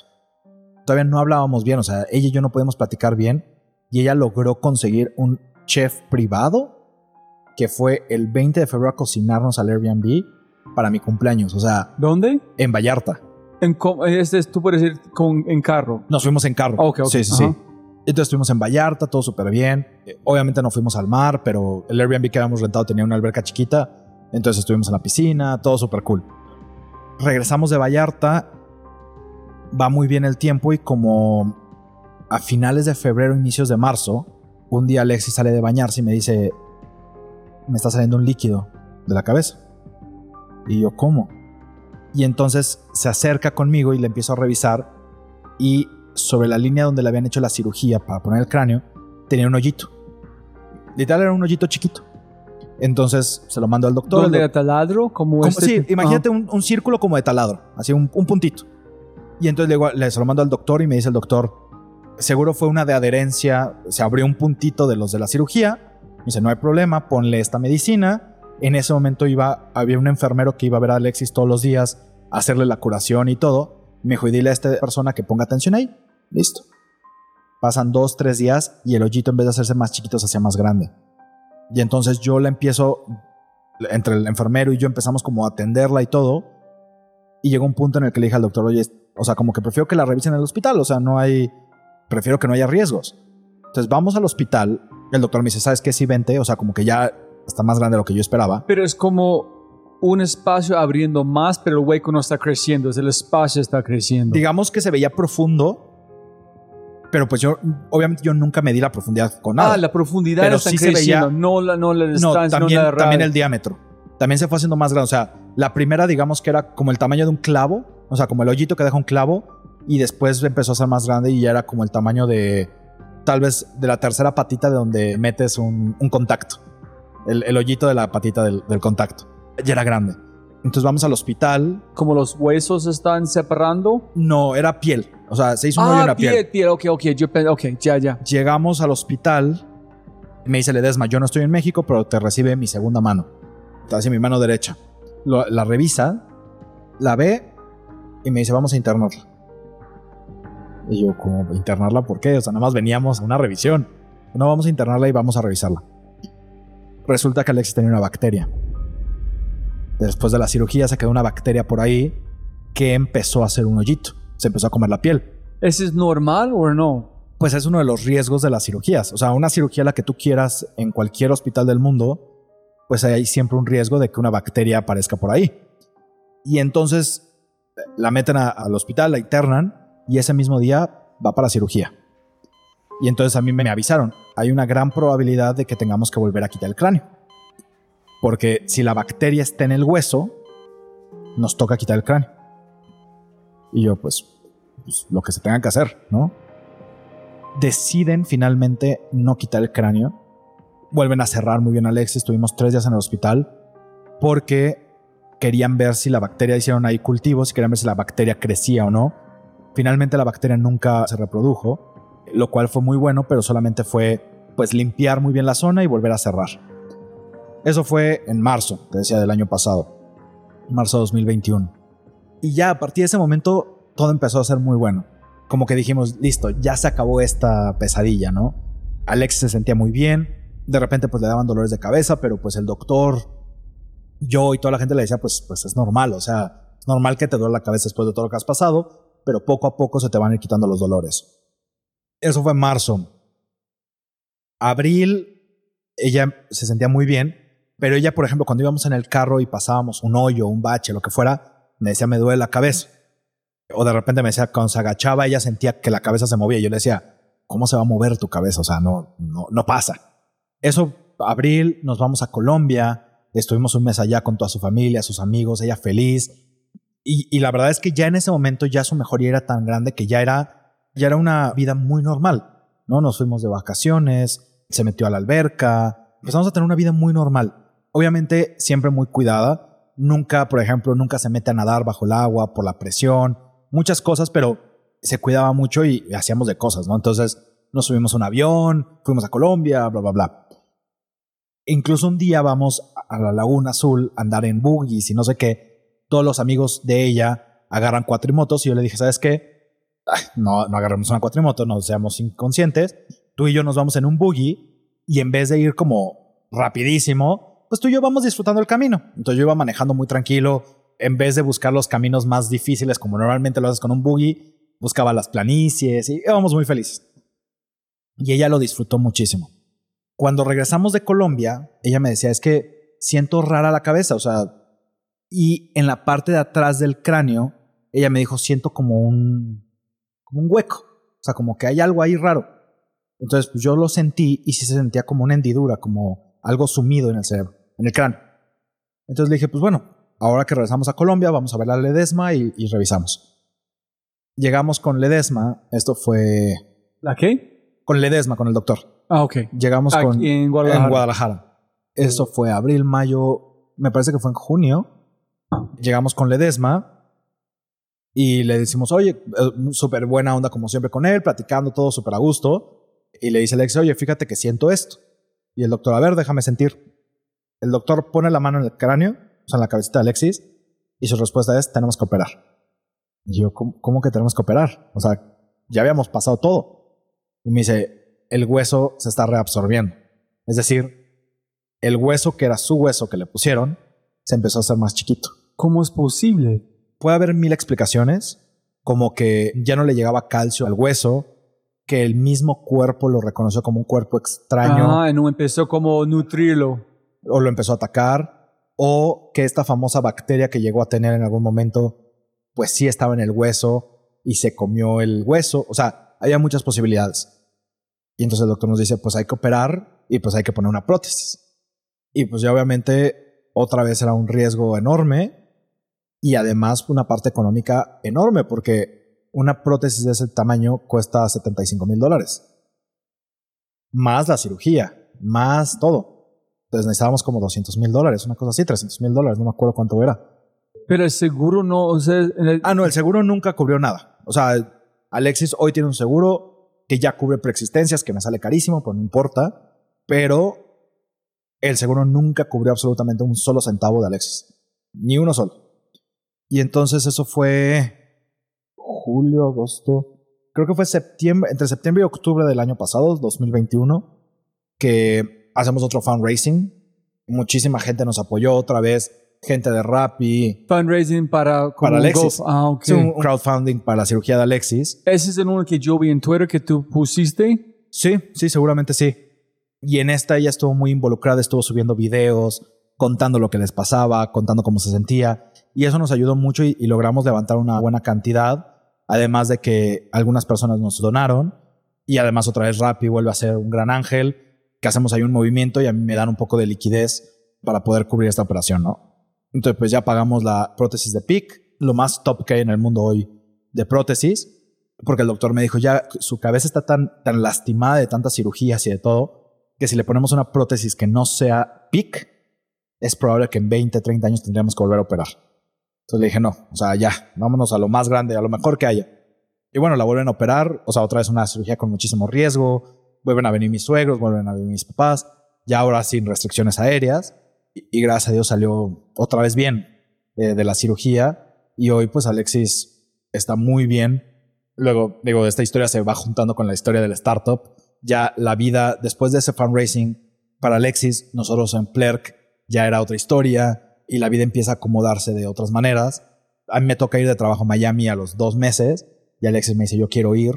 Y se fue a Miami y ya en Miami ella estuvo sola, por ejemplo. Salí a caminar sola, salió a conocer Miami sola y pues todo se ha ido acomodando y hoy Alexis está perfecta y de hecho ella decidió, sigue en la nómina de Rappi, ella con sus ahorros, que mucho lo ocupamos para pagar sus medicamentos y sus terapias, pero ella tenía un ahorro ahí de, de hace mucho tiempo que yo ni sabía que lo tenía y ahora decidió ella pagarse, se va a ir en abril, se va un mes a vivir a Londres a tomar clases de inglés porque ella, su sueño es poder hablar inglés perfectamente. Ella habla portugués mejor que local, habla un portugués perfecto. Y curiosamente es de las cosas que cuando ella fue recordando las cosas, Portugués más. sí, era mucho más fácil entre ella y yo. Cuando yo quería decir algo muy importante, que yo quería que ella entendiera, se lo decía en portugués. Posiblemente es porque portugués es mucho más como cantando como en italiano que es como español. Puede es que es- ser. que tiene como un ritmo que es más como música. Puede ellos ser. Dicen que cuando tú, hay gente que no pueden hablar, pueden cantar canciones porque la secuencia de memoria y la canción es distinto de hablar. So, no Puede neces- ser. Y es curioso porque, por ejemplo, Alexis no, no se acuerda de canciones. Le ha costado mucho trabajo las letras de las canciones. Hoy ya se acuerda de muchas cosas. Ella tiene una memoria increíble. O sea, hay veces que ella se acuerda de mucho más cosas que yo. Hay muchas veces que me dice, oye, acuérdate de eso. Y yo, no, es que no me acuerdo. Yo no me acuerdo de eso. Y ella sí se acuerda. Y bueno, creo que el, el final de esta historia es, es un ejemplo de, de que las cosas se pueden suceder. Y a mí ella me enseñó que no hay imposibles. No hay nada que no se pueda lograr. Qué historia tan increíble. Y mire, mira, estamos en parte 2 de la historia. para la gente escuchando, esa es la razón principal. Gracias para contar las historias. Yo vivo con una sonrisa, con tu esposa, con un poco de tiempo juntos. Y yo pensé, ¿cómo es posible correr una empresa, mantenerse feliz, tener una sonrisa y no renunciar en ser bravo a todo el mundo? En ser hijo de puta, fuck you, eso es terrible, ¿por qué durante COVID? Entonces, yo dije, si este man es capaz de hacer eso, ¿qué tipo de empresa van a tener? ¿Qué tipo de cultura? Si puedes subir esto, ya, ya el resto es como Easy Street. Entonces, ¿dónde arrancamos? Arrancamos con Rappi, antes de Rappi, el salto de Rappi, para conectar los puntos. Pues si quieres, o sea, como previo a Rappi, o sea, mi historia en la parte profesional empieza muy chico. Yo empecé a trabajar a los 13, 14 años. Mi mamá tuvo cáncer cuando yo tenía esa edad más o menos. Un cáncer muy tranquilo a lo que puede llegar a ser el cáncer, pero muy incapacitante para ella. Entonces ella estaba siempre en la cama, ella sufrió mucho durante las quimios.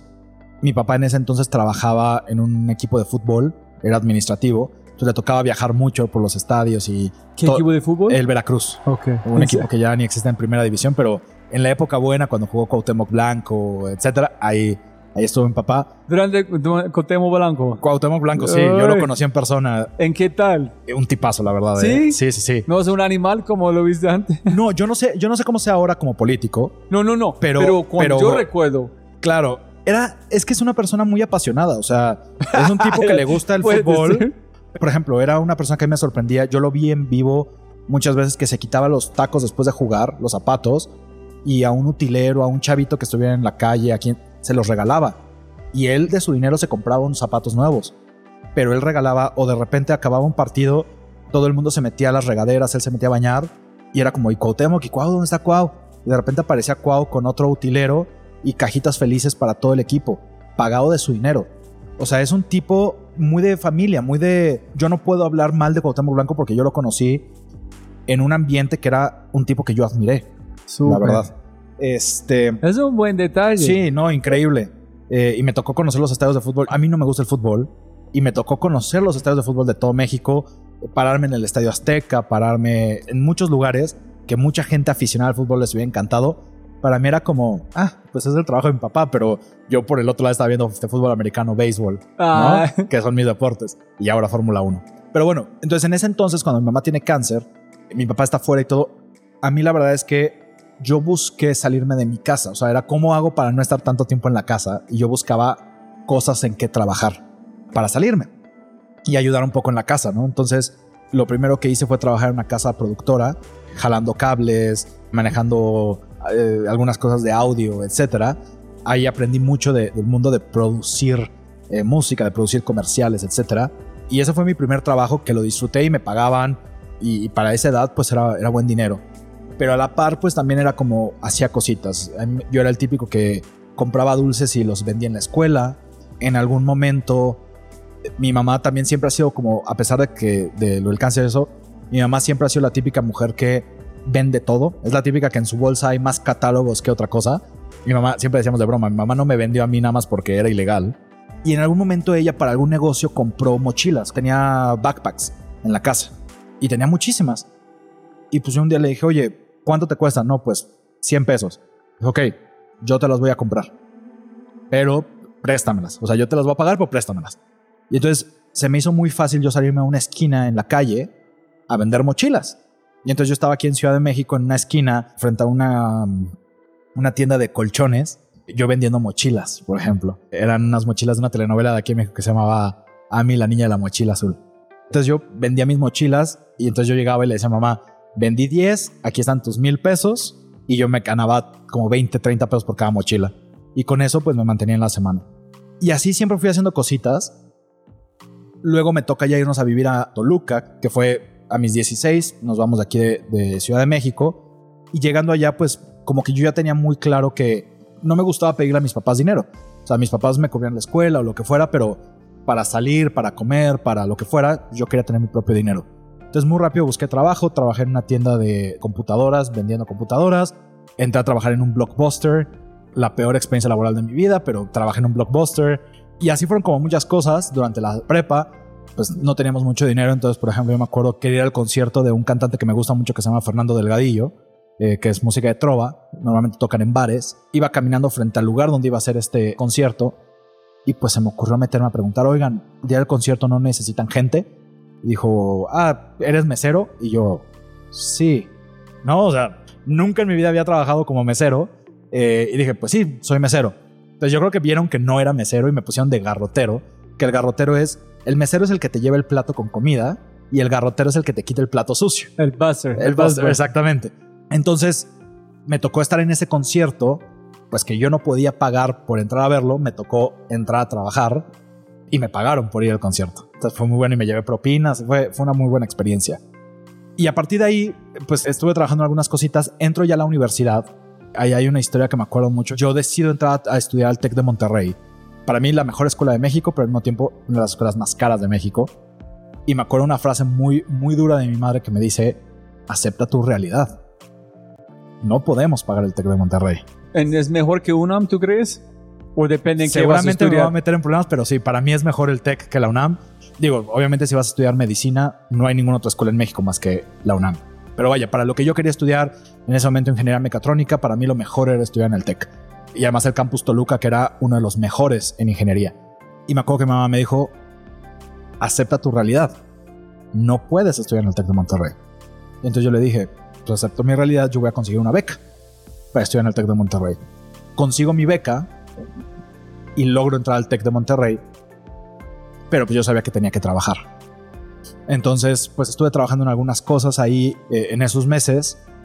En uno de estos días aparece una oferta de- en la bolsa de trabajo del TEC que era Apple.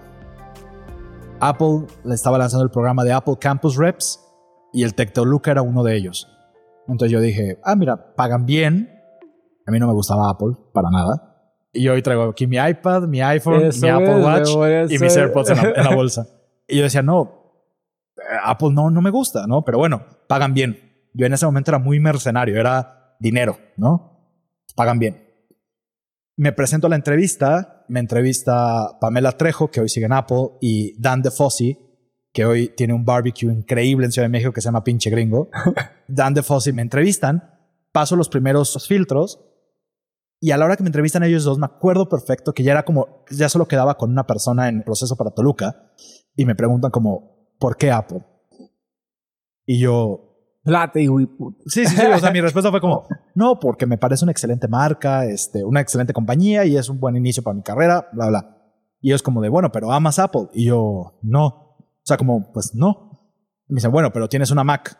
Y yo, no, tengo una Acer con Linux. O sea, además. Ok, pero bueno, pero tienes un iPhone. Y yo, no, tengo un Windows Phone. Y ellos como, bueno, bueno, está bien, pero tienes un iPod. O sea, todo el mundo tiene un iPod, ¿no? Y yo, no, yo tengo un Sony Walkman. y yo creo que eso les gustó, como que dijeron, si podemos evangelizar, porque, porque Ah. ellos tienen un tema como de evangelización. Sí, Es sí. como un, es una, somos una tribu. Ajá. Hay un culto medio raro a la manzana. Y pues yo creo que eso les gustó. Y genuinamente creo que haciendo el aftermath, creo que les gustó decir, pues si podemos evangelizar a esta persona, seguramente él podrá evangelizar a mucha gente. Y me aceptan. Y entro como campus rep de Tec Toluca. Es un momento bien padre en mi vida porque yo era muy introvertido. Yo tengo muchos amigos y todo. Tú eres introvertido. Yo me considero introvertido. En el forma que recargas a solo, puedes liderar un equipo, pero prefieres estar solo, no en grupos grandes. No, creo que mi, mi introversión va. Disfruto mucho estar rodeado de gente, pero me agota. Al final del día me siento cansado. Me quita energía. Ir a un almuerzo muy grande con muchas personas para mí es de peor cosa que pueden pasar. No pueden conversar, cada persona buscando atención. Es odio. A mí me gusta exponerme a eso. Siento que hoy, eh, justo ayer platicaba con una amiga, siento que hoy soy un introvertido con un personaje de extrovertido. O sea, creo que lo que me he dado cuenta es, no me gusta ser introvertido porque siento que no, no genero las oportunidades que podría generar y entonces me expongo a mí mismo a ser extrovertido. Justo ayer llegaba como que tengo contradicciones en saber si soy introvertido o extrovertido. Pero Apple, ese trabajo me obligaba porque mi trabajo literalmente era, Apple me daba un iPad, una Mac y un iPhone y mi trabajo era literalmente ir caminando por la universidad y ver a alguien utilizando una Acer y decirle, hola, ya conoces Apple. O sea, ¿qué estás haciendo? Creo que lo podrías hacer más fácil con una Mac. Y me medían por impactos, por con cuánta gente platicaba. Yo tenía que tener un registro de la gente con la que había hablado, generar una lista de contactos, generar cambios en la, en la escuela, dar clases a los maestros de cómo utilizar una Mac para dar clases, etc. Entonces me exponía mucho a eso. Y fueron dos años y medio que yo duré en Apple increíbles, donde yo aprendí mucho e incluso eso fue, me motivó a salirme de ingeniería mecatrónica. Porque yo estudiaba mecatrónica y me di cuenta que la vida de un mecatrónico, por lo menos el enfoque que le daban en la universidad, pues era estar metido en la máquina con tus audífonos puestos y trabajando y soldando y programando y no me gustaba. Y me di cuenta que me gustaba más el marketing, que me gustaba vender. Y entonces me acuerdo muy bien que fui con Carlos Villasís, que era el direct- director de mercadotecnia del TEC de Monterrey Campus Toluca, y yo con Carlos Villasís y le dije, oye, creo que me quiero cambiar a tu carrera. Creo que él, él me ayudó mucho en la vida porque él me dijo una frase muy buena que fue, qué bueno que te gusta y te apasiona la mercadotecnia, pero tal vez es un cambio muy grande después de haber estudiado ya cuatro semestres de ingeniería, que pierdas todo eso para venirte hasta acá. Y me dijo, mira, me pasó una revista que decía top 100 líderes del mundo de la mercadotecnia. Y creo que los primeros 10, 20, 30 puestos era ingeniero no sé quién, ingeniera no sé quién. Y me dice, ¿por qué crees que los líderes del mundo de la mercadotecnia no son mercadólogos? Son ingenieros. Y yo como, no sé, ¿por qué crees? Y me dice, porque saben estadística, porque saben ingeniería, saben de números. O sea, hay que saber medir las cosas, no solamente ser creativo. Y me dice, tú eres más creativo más numérico. Y luego más numérico. Me dice, vete a una carrera más afín, tal vez ingeniería industrial, donde aprendas de números y todo, no pierdas el lado de ingeniería y después haces una concentración, una especialidad o lo que sea en mercadotecnia. Y yo creo que esa decisión hizo que yo no me fuera a mercadotecnia y tal vez hoy no sería la persona que soy y me fui a ingeniería industrial. Y después Carla Vargas, que era la directora de, del Tec Toluca de ingeniería industrial, me ayudó muchísimo y ella, ella fue la que me moldeó en muchas cosas para ser la persona que soy hoy. Entonces, son esos dos años y medio en Apple. Termina mi tiempo en Apple. Estuve trabajando como cuatro o cinco meses en el Tech. Y, me tocó trabajar, digo, para el Tech de Monterrey, dando clases a los profesores y en un proyecto que se llamaba Innovación Continua del Tech, justamente tratando de llevar más tecnología a las aulas. Estuve como cuatro o cinco meses ahí y entonces sale otra vacante en el campus que era para ser parte de Gende, que es, Gende es como el, el programa semillero de Danone, de Danone, a nivel México. Entonces yo aplico a Gende y me anuncian que me quedo en Gende, que para mí era, pues en esta historia que te cuentan las universidades, que es estudiar la universidad, graduarte y trabajar para una CPG's company, es el sueño de la vida de todos, ¿no? Para ir a FEMSA o ese tipo FEMSA, de cosas. Danone, Y then Procter crecer en esta empresa, ser gerente de marketing internacional, ir a otro país. y ya. Y, y ser feliz, ¿no? O sea, trabajando en la gerencia de una empresa de este estilo. Estoy en el proceso de Gende, Gende me dicen que entro y un día me marcan por teléfono de Danone y me dicen, oye, entraste a Gende, muchas felicidades, pero no queremos que entres al programa Gende. Hay una vacante como asistente de la CAM de Walmart, que es la cuenta más importante para Danone México. Eh, Vas a ser la mano derecha de, la CAM.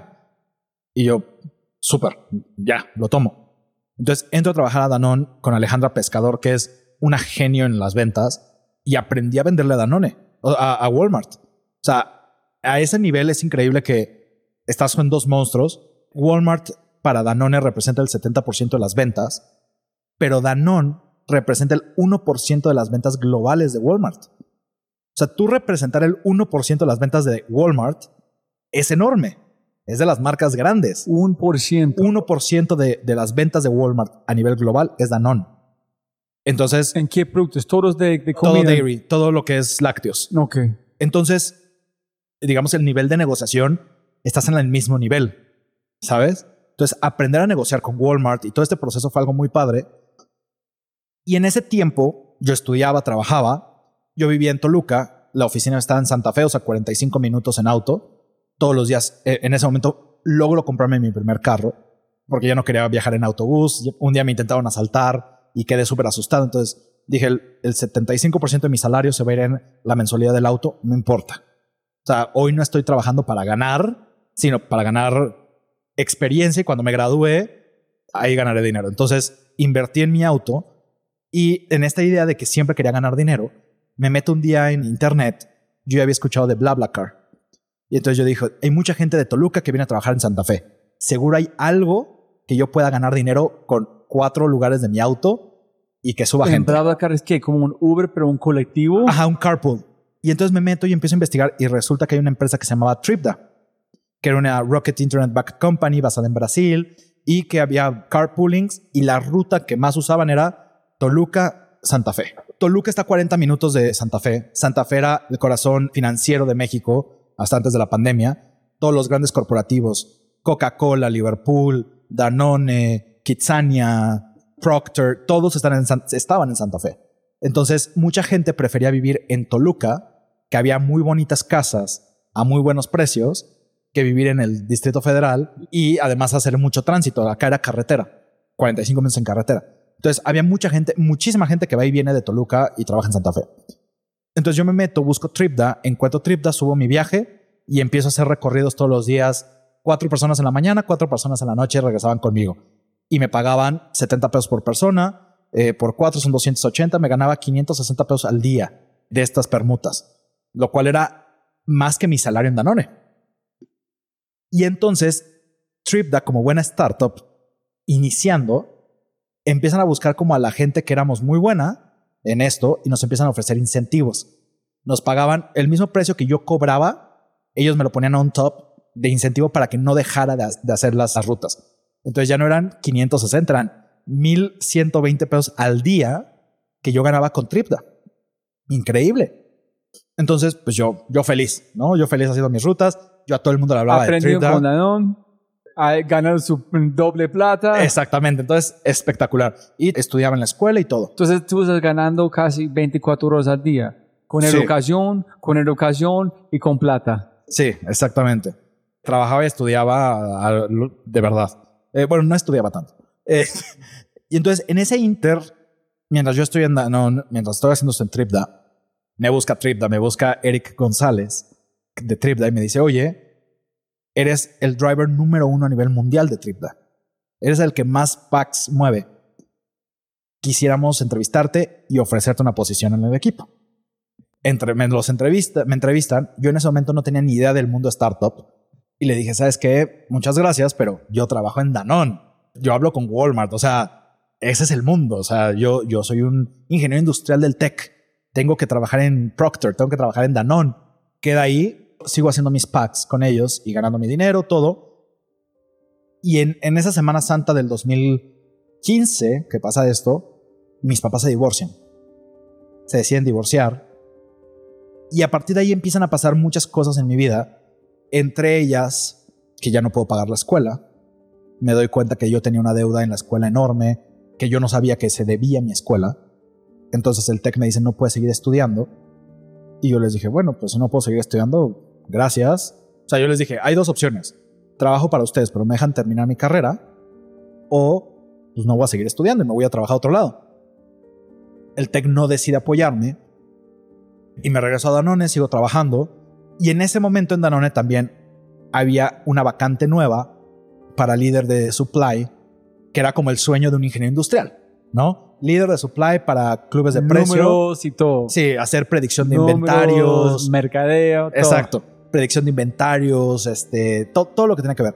Aplico a la vacante, compito contra una doctora en no sé qué y una maestría en no sé qué, y me dan la vacante a mí. Me acuerdo Patti Acosta, que era quien lideraba esta área de, planeación, me ofrece la vacante a mí. Y HR me bloquea porque no tengo el título. Porque tengo que estar graduado para tener una posición en Danone. Qué suerte para Plurk en el mundo que estos viejos tienen este. y que este tengan esas culto. políticas tan retrasadas. Y en ese inter me vuelve a escribir Eric González y me dice como, oye, ya lo pensaste bien, o sea, Mm, sí, sí, estoy pensando. exacto. y mi lado mercenario me dice, Eric, te ofrecemos 2X lo que estás ganando hoy en Danone. Vente a trabajar con nosotros. Listo, vendido. Me voy a ellos por dinero. O sea, como que yo, esta empresa no, no entiendo muy bien hacia dónde va porque no tenía un modelo de negocio, no tenía mucho, no había cómo estar recibiendo dinero de, de lo que estaba pasando, pero no entendía cómo por dónde. Pero dije, bueno, va, me voy con ellos. Entro a trabajar a Tripda en octubre del 2015.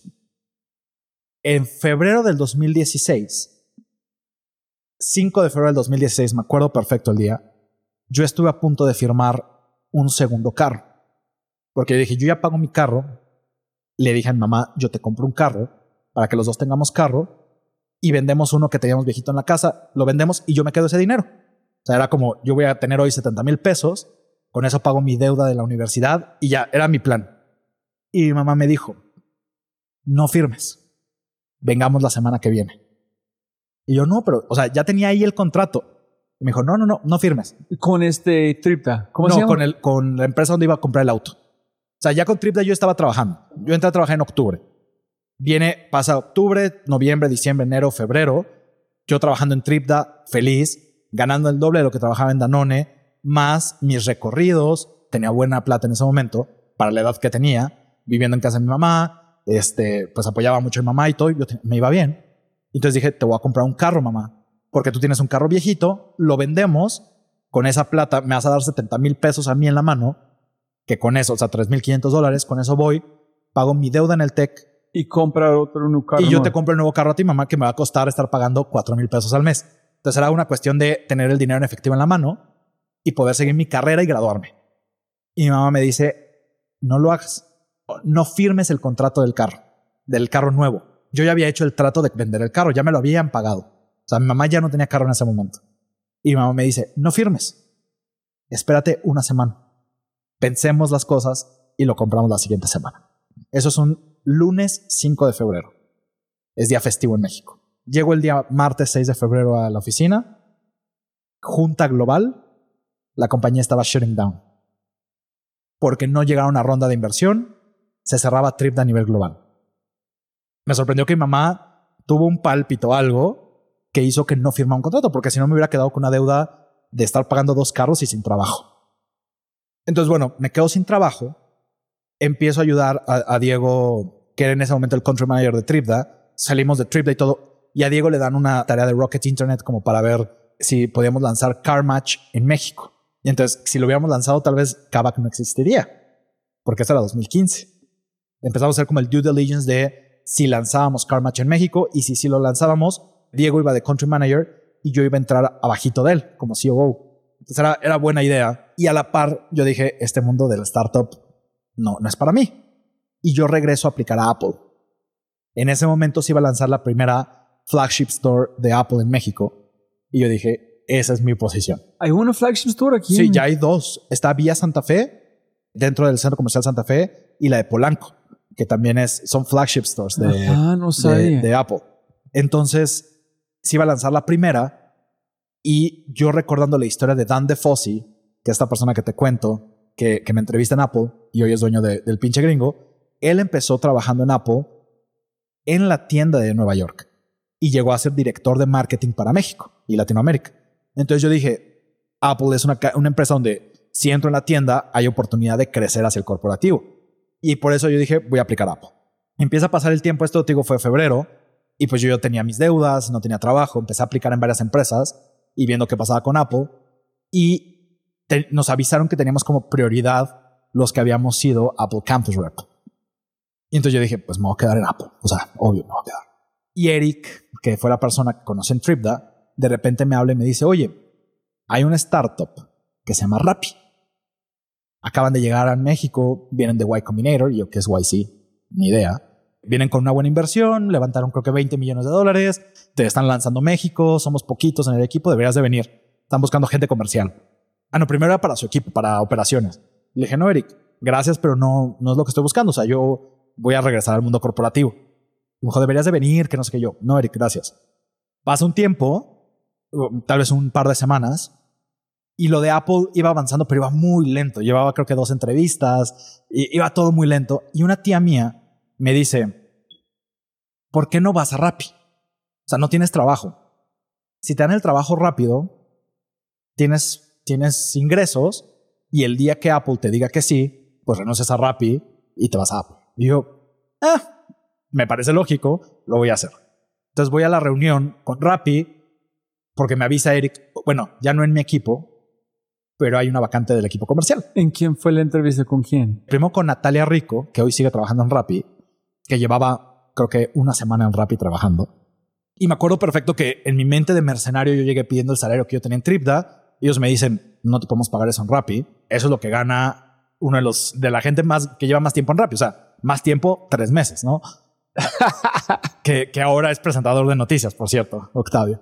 Eh, sí, sí, sí, Octavio. Octavio ahora es presentador de noticias en Televisa, en, en, en Foro TV. No. Pero él, era el- él fue el primer vendedor de Rappi en México. Y me dijo, no, no podemos pagarte eso. Y yo como, bueno, listo. Yo no quiero trabajar con ustedes. Chao. Voy en el auto ya rumbo a Toluca y me marca Natalia y me dice, oye, la líder de comercial en México quiere conocerte. Puedes regresarte. Y yo en mi papel de no me merecen, digo, hoy ya no puedo, no me voy a regresar ahorita en el, auto. Mañana si quieren.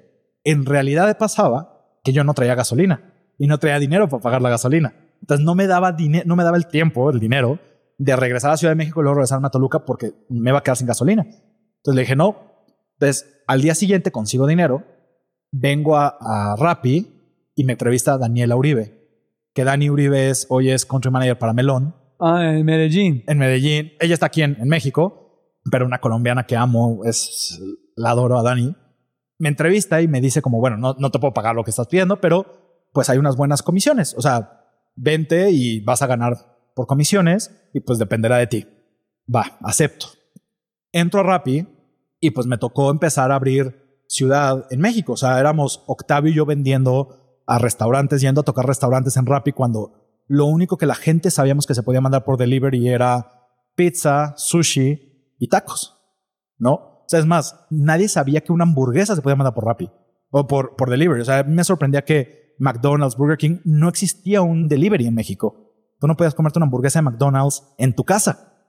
Y entonces, en ese momento, pues era muy contranatural ir a los restaurantes a decir, hola, somos Rappi, es un delivery. Y eso fue en marzo 2016.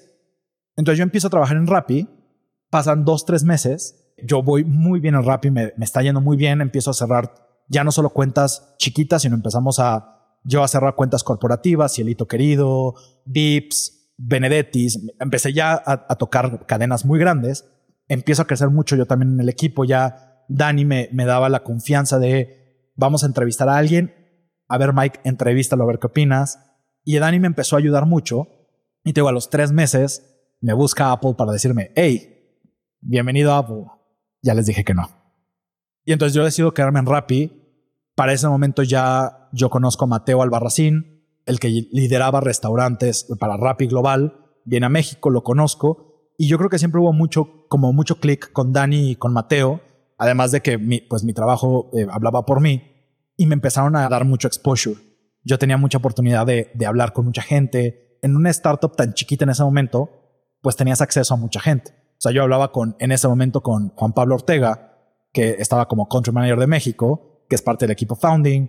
En ese momento entró Adán Ramos, que hoy está como country manager de Kobe, entró como country manager de México y pues trabajábamos de la mano y esa gente pues me ayudó a ir creciendo. Llega un momento en Rappi, como en, en, yo creo que a los ocho meses que yo entro, tal vez agosto, octubre, por ahí de 2016, que se decide que vamos a empezar a expandirnos. Para ese momento ya había entrado Ángel, mi co-founder Ángel Arias, ya había entrado a Rappi. Pero él entró para ser eh, City Manager de Guadalajara, como a los un mes de que yo entré o menos. Él fue primeros 20 empleados en México. El día que él entra, Simón dice como, y no vamos a lanzar Guadalajara. Y Ángel como de, eh, hola, yo soy Ángel y venía a lanzar Guadalajara, ¿no? O sea, como, ¿por qué no?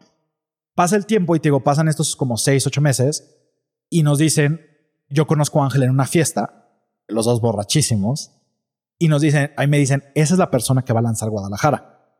Y entonces yo dije, pues yo me tengo que acercar a él, yo tengo que conocerlo, quiero que me conozca porque yo dije, yo quiero lanzar Rappi Guadalajara, que era la primera ciudad de Rappi que se iba a lanzar en México después de Ciudad de México. Y la primera como real expansión de Rappi. ¿Él no fue con Fancho allá? No, porque Fancho... Es Fancho Barranquilla. Exacto, Fancho hace, hace Bogotá, hace Barranquilla y luego de Barranquilla se viene a México para lanzar Ciudad de México. O sea, él estuvo en el equipo de Ciudad de México. Pero en ese inter se arma un equipo de expansión que era Fancho, Ángel, una persona que, un amiguísimo también que se llama Luis Techera, que sigue en Rappi, y a mí me llevan como un apoyo de Luis. Era como Luis venía llegando a Rappi y era como en ese momento el, hunter más experimentado Rappi que vaya a ayudar a Luis, como que yo le iba a enseñar a hacer Rappi y ya Luis se iba a ir al equipo de expansión con Fancho. Y nosotros hicimos el relanzamiento de Santa Fe. Santa Fe, la zona de, de Ciudad de México, que nunca pudimos ser una buena zona en ese momento porque no entendíamos que Santa Fe era como otra ciudad. O sea, Santa Fe se tenía que entender que no era Ciudad de México. Como otro local. Sí, era, era otra, otra región, ¿no? Tiene sus propias peculiaridades, su propio público, todo. Entonces lanzamos Santa Fe, nos va muy bien y entonces nos encargan lanzar Guadalajara. Y otra vez yo me iba a apoyar a Luis, pero Luis se queda clavado en Ciudad de México porque le dicen, va tan bien Santa Fe, pero es tan importante que Luis, quédate a, a, liderar Santa Fe. Entonces yo llego a Guadalajara como un hunter y yo pensaba, yo, a mí me habían dicho que iba a estar como dos, tres meses máximo y yo me regresaba a México, a seguir mi chamba aquí en Ciudad de México. En ese momento ya me voy con Ángel, con Fancho y ellos contratan a una persona que se llama David Amezcua, que hoy es el founder de OKBoy y de Watify, que, lleva, que llevaba marketing. Entonces, eventualmente los que Luis se queda en México y yo llego a Guadalajara y pues me dan la oportunidad de liderar sales. Como pues no hay nadie más, liderado tú. Y lo primero que me dijeron es, pues contrata un equipo. Yo me acuerdo que Fancho cero confiaba en mí, cero.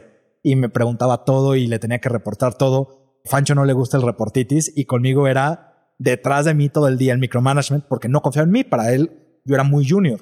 O el perfil que él veía en mí por la historia en Rappi, pues yo era muy junior. Y me acuerdo, ya después me enteré que Ángel le dijo como, pues dale la oportunidad a Mike. O sea, Ángel iba como city manager de, de Guadalajara, Fancho como líder de expansión, David de marketing y yo era la pata de comercial. ¿no? Y le dijo, pues dale la oportunidad a Mike. Si no funciona, pues traemos a alguien más, pero dale la oportunidad. Y pues gracias a que me dieron esa oportunidad, lanzamos Guadalajara, se lanza muy bien. En ese momento se vuelve el lanzamiento más exitoso para Rappi eh, a nivel global, que bueno, era la, segunda ciudad en México y ya llevábamos como seis ciudades o cinco ciudades en Colombia. Y pues es muy curioso que de ese grupo de expansión, de ese primer grupo de expansión, ¿no? Está Fancho de Frubana, David de Okeboy y Ángel y yo de Clerk, ¿no? Entonces estamos lanzando Guadalajara, todo súper bien. Estamos seis, ocho meses ahí más o menos. Y Fancho me dice, quiero que vayas a Bogotá a aprender unas cosas allá, porque te tienes que preparar para tu siguiente lanzamiento. Y yo, ¿de qué me hablas? vamos a lanzar a Argentina. Y eso para mí fue un crecimiento ya muy grande en la compañía y, en lo personal, porque ya en ese momento a mí me mandan como la primera persona de Rappi a pisar Argentina. ¿no? Ya había una persona contratada ahí que era Lucas, el Lucas Asad, que también ya está emprendiendo. Salgo yo y llego a Argentina y pues era contratar equipo, empezar a armar todo lo que había que hacer de lanzamiento. Yo llegué el 23 de noviembre del 2016 y en enero del 2017 lanzamos Buenos Aires. Entonces, si te fijas, esto fue en menos de un año, yo ya estaba en Argentina. Qué salto desde llevando gente desde Santa Fe a Toluca, ¿no? Ser un conductor de cripta hasta estás en Argentina liderando un equipo. Y de una startup que era en ese momento ya una locura. ¿Cuánto tiempo pasó desde cerrar, ¿cómo se Tripda? Tripda. Hasta estar en Argentina. Un año. o menos de un año. Y entonces nos vamos a Argentina, empiezo a contratar el equipo de allá. Mi primer mes, yo me regreso el 23 de diciembre a pasar Navidad de Año Nuevo en México. Y el, creo que el 4, el 5 de enero yo ya estoy en Argentina nuevamente. Y ahí es donde conozco mucha gente de Rappi, es donde creo que realmente me expuse a Rappi Global, porque llega Joaquín Oliva, llega Clara Gold, que hoy sigue en Rappi, llega Pipe Abello, que hoy es el founder de Hello Guru, de EYC Company llega como Cristian Jaramillo, que es un genio de branding, o sea, Caloncho, que también hoy es parte de, eh, salió a, emprender una cadena de restaurantes. Entonces, llega como todo el, elite group, que para mí en ese momento era el, elite group de Rappi, a lanzar Buenos Aires, porque era el primer país después de México y Colombia. Y lanzamos Buenos Aires y es una experiencia increíble. Ahí es cuando conozco finalmente personalmente a Simón. Hay una foto por ahí súper padre que estamos tirados en el piso con un mapa de Buenos Aires eh, capital pintando como en qué eso nos vamos a lanzar, la estrategia, o sea, como que ahí fue donde viví realmente el, rush de la startup. O sea, porque Guadalajara sí me tocó, pero todavía no tanto, porque yo no estaba tan metido en las decisiones. Ya en Buenos Aires me tocó tomar decisiones y eso era bonito. Y empieza a crecer Buenos Aires y eso empieza a ser una locura. Y de repente Fancho me dice, ¿qué crees? Vamos a Brasil. Vamos a Brasil. Y eso es una locura. O sea, llegamos a, Río sin hablar un solo gramo de portugués. Cuando llegamos era, no podíamos creer lo que habíamos visto, porque ya Rappi ya se había lanzado ahí. Rappi llevaba creo que seis meses, pero no era Rappi. Llegamos a una oficina que parecía corporativo, la gente no era startupera, había gente haciendo trabajos que no, no hacían sentido. Era como, ¿cuál es tu trabajo? No, pues ver el mapa. Ok, ¿qué ves en el mapa? No, pues cuando se pone rojito de que hay muchos pedidos, marco a, Sao Paulo y en Sao Paulo hacen cosas. Ah, ok. Y te vas a la de al lado y, oye, ¿cuál es tu trabajo? Ver que ella vea bien el mapa. O sea, eran unas cosas muy raras. Se lanzó muy mal esa ciudad porque se lanzó por gente que no venía de Rappi. Se contrató gente para lanzar Rappi. Entonces ellos no habían vivido Rappi. Algo que decíamos en expansión era, nosotros somos el equipo de expansión que conocemos Rappi pero necesitamos gente local que sepa la ciudad. Entonces yo, yo decía, yo sé Rappi y tú me vas a enseñar a hacer Buenos Aires. Entonces hacemos Rappi Buenos Aires juntos. Entonces en Brasil no había nadie. Era la verdad muy, muy triste los pedidos. Hacíamos creo que, no sé, 200 pedidos al día. ¿Antes de SoftBank o después? No sé. Eh, la verdad es que ahí en ese momento yo estaba muy perdido en el, en el mundo de las rondas porque yo trabajaba muchísimo y ahí es antes del Billion Dollar Company porque nos hicimos unicornios yo viviendo en Buenos Aires. Lo ¿Tú fuiste a Bogotá para como una reunión con todos como dos semanas de cómo hacerlo? No, eso, eso fue Fancho. O sea, Fancho era el líder de expansión. Siempre lo bromeábamos, era Fancho era la brújula y yo era la vela. Siempre, siempre decíamos eso. Fancho era el que me decía, hay que ir hacia allá y yo era el que empujaba. Si, si escucha esto se va a acordar. Yo siempre le dije que él era la brújula y yo la vela. Y nada, entonces lanzamos Río y lo primero que llegamos fue tristemente tuvimos que correr al 50% o 60% de ese equipo porque no funcionaba. O sea, era gente que no tenía ni idea de lo que estaban haciendo. Cambiarnos de oficina, relanzar todo, entender muy bien que estaba mal, lanzar nuevos restaurantes porque no teníamos restaurantes. Había que reestructurar todo eso. Y cuando medio empezábamos a armar todo, justo viene la ronda. Y entonces Fancho se regresa a ayudar a, Simón en la ronda. Joaquín es de las personas que más entiende los números en este mundo. O sea, él usa Excel de una manera espectacular. Y entonces él se regresa a Bogotá también a ayudar en la ronda. Entonces yo me quedo solo en Río eh, con este equipo nuevo que acabamos de contratar y pues me autonombro porque no había nadie City Manager de Río de Janeiro. Entonces me acuerdo que me toca escribirle a Alejo Galvis y le digo, Alejo, pues creo que soy el City Manager de Río. Y, le digo, pues no hay nadie más. Y me dice, no, pues sí, este, bienvenido. Y de repente ya están en todos los grupos de City Manager de, de Rappi y me tocó empezar a los golpes y empezar a defender mi presupuesto con el CFO, empezar a pelearme con Simón y ya de haber pasado de que Simón tal vez no tenía mucha claridad de quién era yo, empezar a reportarle en las reuniones de todos los miércoles y pelearme con él y decirle sí o no a lo que yo opinaba. Entonces fue un crecimiento también, un golpe de crecimiento. En, Entonces, de un vacuum, tú apareciste como city manager de, la, de uno de los locales más importantes de América Latina. Sí, y, y, la ciudad más complicada de Rappi. O sea, para mí. Pero no de alguien diciendo, hey, claro, Mikey, vas a ser sí, que eso es, eso es muy hueco, ¿quién van a hacerlo? Sí, que eso es muy rápido. ¿eh? Eso es como, ah, tú, tú, traes, tú estás resolviendo ese problema. Excelente. Head de ese problema. Listo, nada más. Y pues sí, o sea, me tocó asumir que yo era, estaba ahí y que no había nadie más estando ahí, entonces yo lo tenía que resolver. Y me quedo como city manager y yo les digo, oigan, yo, o sea, yo no pienso vivir para toda mi vida en Río de Janeiro. Hay que, pues hay que hacer una transición acá. Y creo que mi primera meta como city manager es conseguir otro city manager, un carioca. Entonces empezamos todo ese proceso mientras yo ya sabía, Fancho eran sus últimos días en Rappi. Fancho ya, ya había lanzado Frubana, ya pues, Frubana estaba... Porque ya han pasado la conversación con Andrés para allá en Brasil. Exactamente. Ya, ya había pasado esas conversaciones y, y Frubana ya estaba arrancando yo me enteré de Frubana estando en Río de Janeiro. Fancho un día me dijo, yo ya me voy de Rappi.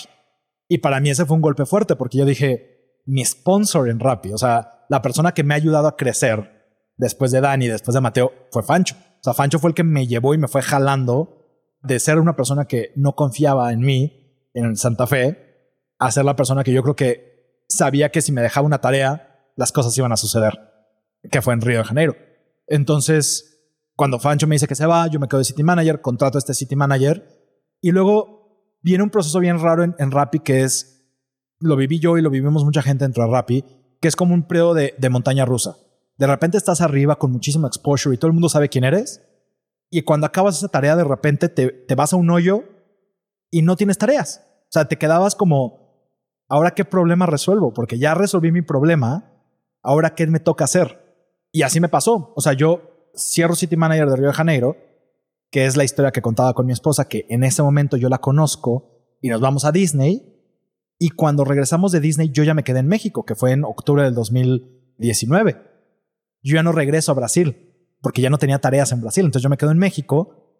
Pues mi, novia en ese momento estaba en Brasil, yo en México. Como que me dan una tarea, pero que siempre no. Eh, me piden que ayude con repartidores, pero me quitan esa tarea o sea, como que estuve mucho tiempo ahí, como que no hacía mucho en Rappi. Eso me lleva más o menos a, a enero 2019. Y en enero de 2019 me dicen, me escribe Caroline un día, este, Caroline Marin, y me dice, oye, vete a Sao Paulo a ayudar a, la parte de operaciones, a la parte de couriers. Le dije, listo, yo feliz de que me regresen a Sao Paulo porque vea a Alexis. Me regreso en febrero, el 28 de febrero aterrizo en Sao Paulo y empiezo a resolver couriers allá. De repente, Andrés Bilbao, que creo que es una de las personas que tienen un ojo increíble para ver talentos, me ficha en su equipo, digamos, como que me dice, lo que estás haciendo allá, te estás haciendo huevón, ven acá, este, te voy a poner una tarea. Y yo también lo busqué mucho y le dije, Andrés, quiero aprender, o sea, ya, ya estoy aburrido, quiero hacer algo. Y él me acuerdo que me decía tareas como, a ver, ¿qué quieres hacer? O sea, si yo te diera tres tareas a hacer, ¿en qué te gustaría resolver en Rappi? Entonces ya me acuerdo que le dije algunas cosas y me toma como en su equipo de gente muy cercana para empezar a resolver problemas. Bueno, ya lo conocía, pero me hago muy amigo de Santiago Franco y de Ángela María, que hoy Ángela está lanzando también su propia startup, una empresa de puros emprendedores.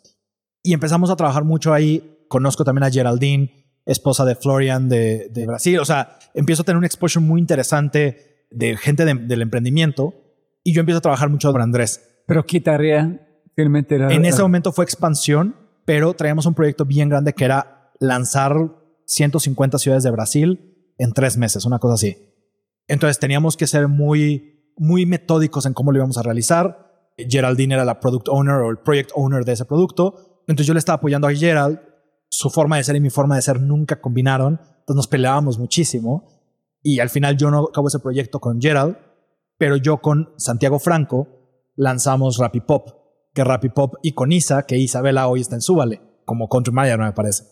Lanzamos Rapipop, que era un producto que eran comidas preparadas, un topper con comida ya completa, por menos de, creo que eran siete reales, una cosa así.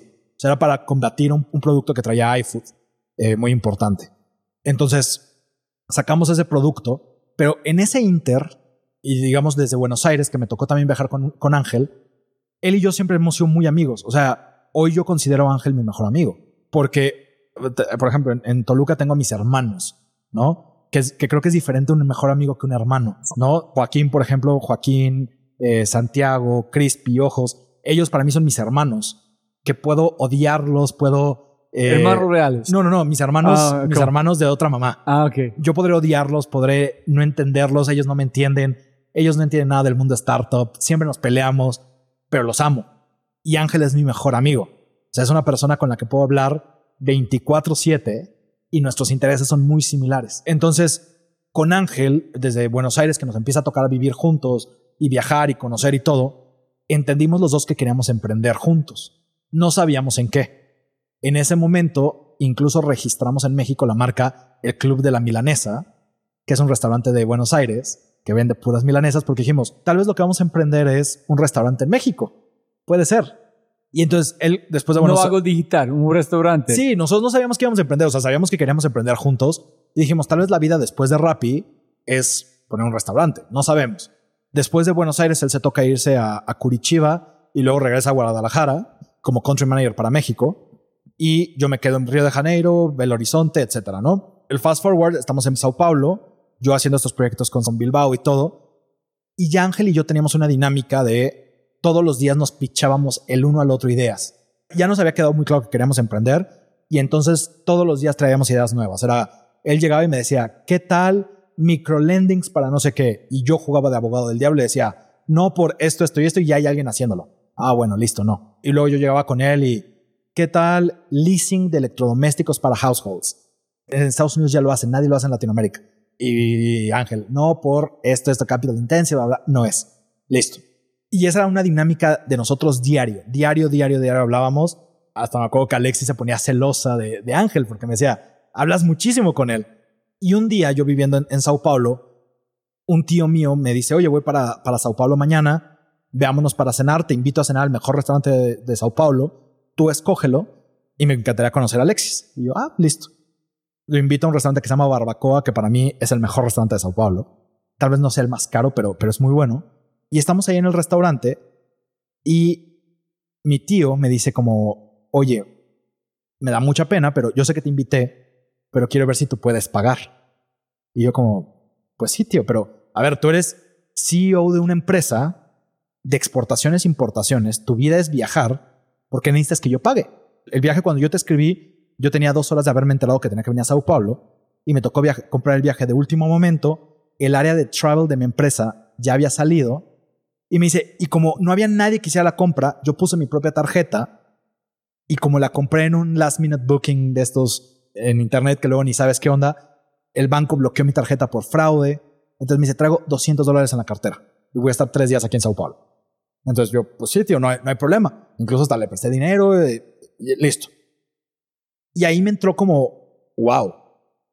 Mi tío trabaja para un corporate, una empresa tradicional. Es el CEO y sufre de travel. Yo, yo había vivido estos problemas, Ángel había vivido estos problemas en Rappi con expansión. Nosotros hicimos cerca de 400 viajes de negocio en cuatro años que duramos en Rappi. O sea, pero era normal. Yo decía, es normal porque somos una startup, no somos un corporate. Pero si yo tengo este problema y mi tío tiene ese problema, quiere decir que hay una oportunidad allá. Entonces acabamos de cenar y todo. Regreso a la casa, al regreso a donde estaba viviendo, y le escribo a Ángel, dude, una business travel company. Eso deberíamos de construir. Y él me contesta, EasyBit. Y yo, ¿qué es EasyBit? Me dice, Easy Business Travel. Y me manda un deck. Y yo, ¿qué es esto? Y me dice, todo el día, o sea, en esa dinámica que teníamos todos los días, él llevaba todo el día pensando resolver, resolver travel. Entonces fue como... ¿Pero él ya pensaron esto o él tomó su idea en armarlo No, de era su idea. O sea, él en México ese mismo día pensó en EasyBit. Hasta le puso nombre, logo, era So, un al mismo tiempo ustedes pensaban en el mismo Exacto, cosa. el aha moment nos llegó el mismo día sobre el mismo problema. O sea, hasta parece de telenovela, o sea, de verdad, de novela escrita. Era como, no, no, no era normal. Entonces los dos dijimos, claro, y entendemos este problema, hemos vivido estos problemas, manejamos gente que, que viaja, Build nosotros viajamos y es esto. Entonces empezamos a trabajar esto en como por ahí de julio 2019. Empezamos a trabajar más o menos ahí y me acuerdo perfecto que empezamos como a avanzar mucho y eh, le contamos un día a Andrés Bilbao. Y Andrés nos dijo como, ¿quién es tu tech co-founder? Y nosotros no, no tenemos. Y me acuerdo muchísimo que ese día Andrés me dijo, si hubieras llegado con una persona como Pipe Abello, que hoy es el founder de, de Hello Guru, si hubieran llegado con un tech co-founder, hoy mismo te estaría invirtiendo. Pero no lo tienes. Entonces, busca un tech co-founder y cuando tengas resuelto producto, volvemos a platicar. A partir de ese momento, Ángel y yo empezamos a, a dedicarle mucho tiempo a EasyBit, pero era en las horas después de Rappi. ¿no? Entonces era ¿Qué- muchísimo qué? tiempo. Como una hora aquí, un... Sí, eran pedacitos de horas ahí cuando teníamos, porque Ángel estaba liderando expansión en México, yo estaba en Sao Paulo, este, diferentes time zones, todo diferente. Y entonces encontramos un tech co-founder, una persona en, en el camino, y empezamos a medio construir el producto. Entonces esta persona empieza a construir el producto, empezamos a contratar de nuestro salario, contratamos a dos este, developers, empezamos ahí a armar cositas, y de repente un día nos vuelve a marcar a Bilbao, nos ponen una llamada a Ángel y a mí, nos dice, déjense de mariconadas, no quiero que estén distraídos, trabajen en Rappi. O si van a salirse a emprender, sálganse. Pero no pueden estar a la mitad. Porque claramente Ángel y yo empezamos a bajar performance. Era natural, porque ya estábamos muy metidos en lo que queríamos salir a hacer. Entonces, esa llamada creo que entre esa y luego una llamada de Fancho, que yo a Fancho le empecé a contar y le dije, oye, es que quiero ya ver de levantar capital y todo. Y me acuerdo que muy frío Fancho, como siempre, me dice, ¿por qué alguien va a invertir en ustedes y confiar en ustedes si ustedes todavía no confían en su producto? Y yo, pero sí confiamos en nuestro producto. Then fucking quit. Exacto. Me dijo, pues entonces renuncia. O sea, si confías en lo que estás construyendo, renuncia y make things happen. Entonces, esa fue una llamada muy fuerte, porque la primera reacción es, pinche Fancho, no sé qué, bla, bla, bla. Y luego fue como, tiene razón. Si creemos en esto, no podemos hacer que alguien más compre el riesgo. Es decir, nosotros seguimos en Rappi, invierte en nosotros y ya que tenemos dinero, me muevo para acá. Entonces Ángel y yo hablamos, decidimos presentar nuestra renuncia. En ese momento le renunciamos primero, respetando mucho la jerarquía, le renunciamos a Alejandro Solís, que era el, el country manager para México. En ese momento ya Rappi me había regresado a México para yo quedarme como city manager de Guadalajara, eh, perdón, regional general manager para Bajío, que era Guadalajara, Querétaro, Aguascalientes y otras ciudades. Y Ángel estaba liderando expansión en México. Entonces le renunciamos a Alex Solís y Alex Solís dice como, espérenme, déjenme hablar con Simón y ver cómo hacemos las cosas. Entonces, eventualmente nos dicen, no se vayan los dos al mismo tiempo. Que salga primero uno en este caso yo, este, salga primo Mike, y a los tres meses se va Ángel. No se salgan al mismo tiempo. Y ahí había, este, había como una promesa de colaboración, etcétera. Entonces fue como, bueno, tomémosla. Entonces yo salgo de Rappi en noviembre de 2019 a montar EasyBit. En este periodo de que yo renunciaba y todo, nos damos cuenta que la persona que estaba desarrollando el producto un día habla con nosotros y nos dicen, ¿saben qué? Yo no estoy para emprender. No es el momento de mi vida para emprender. Entonces, aquí está su producto, chao. Y para ese momento nosotros ya habíamos incorporado la empresa en Estados Unidos. O sea, él ya estaba como founder y nos iba a salir muy caro todo el proceso de darlo de baja, etcétera. Él fue parte del founding team, entonces ustedes eh, entregaron equity en la empresa. Claro, y él entró, o sea, él estaba en, la, en el acta. Nos deja votado EasyBit cuando yo ya había renunciado. Yo como, puta, ¿qué vamos a hacer? Y en ese transcurso, ya los dos, Ángel y yo en Guadalajara, un día vamos a un evento de emprendedores ahí en, Guadalajara y estábamos platicando de EasyBit, como en voz alta con otra gente, como la idea que teníamos nosotros. Como que Ángel y yo siempre hemos sido de compartir la idea, como que no nos da miedo decir lo que estamos haciendo. Creemos que todo esto es un tema de ejecución, hay que contar las ideas. Y entonces de repente aparece alguien por ahí en la plática, alguien con mucho pelo que parecía Chubaca, y, se empieza a acercar y nos empieza a contar y hacernos preguntas y yo como, ¿quién es esta persona?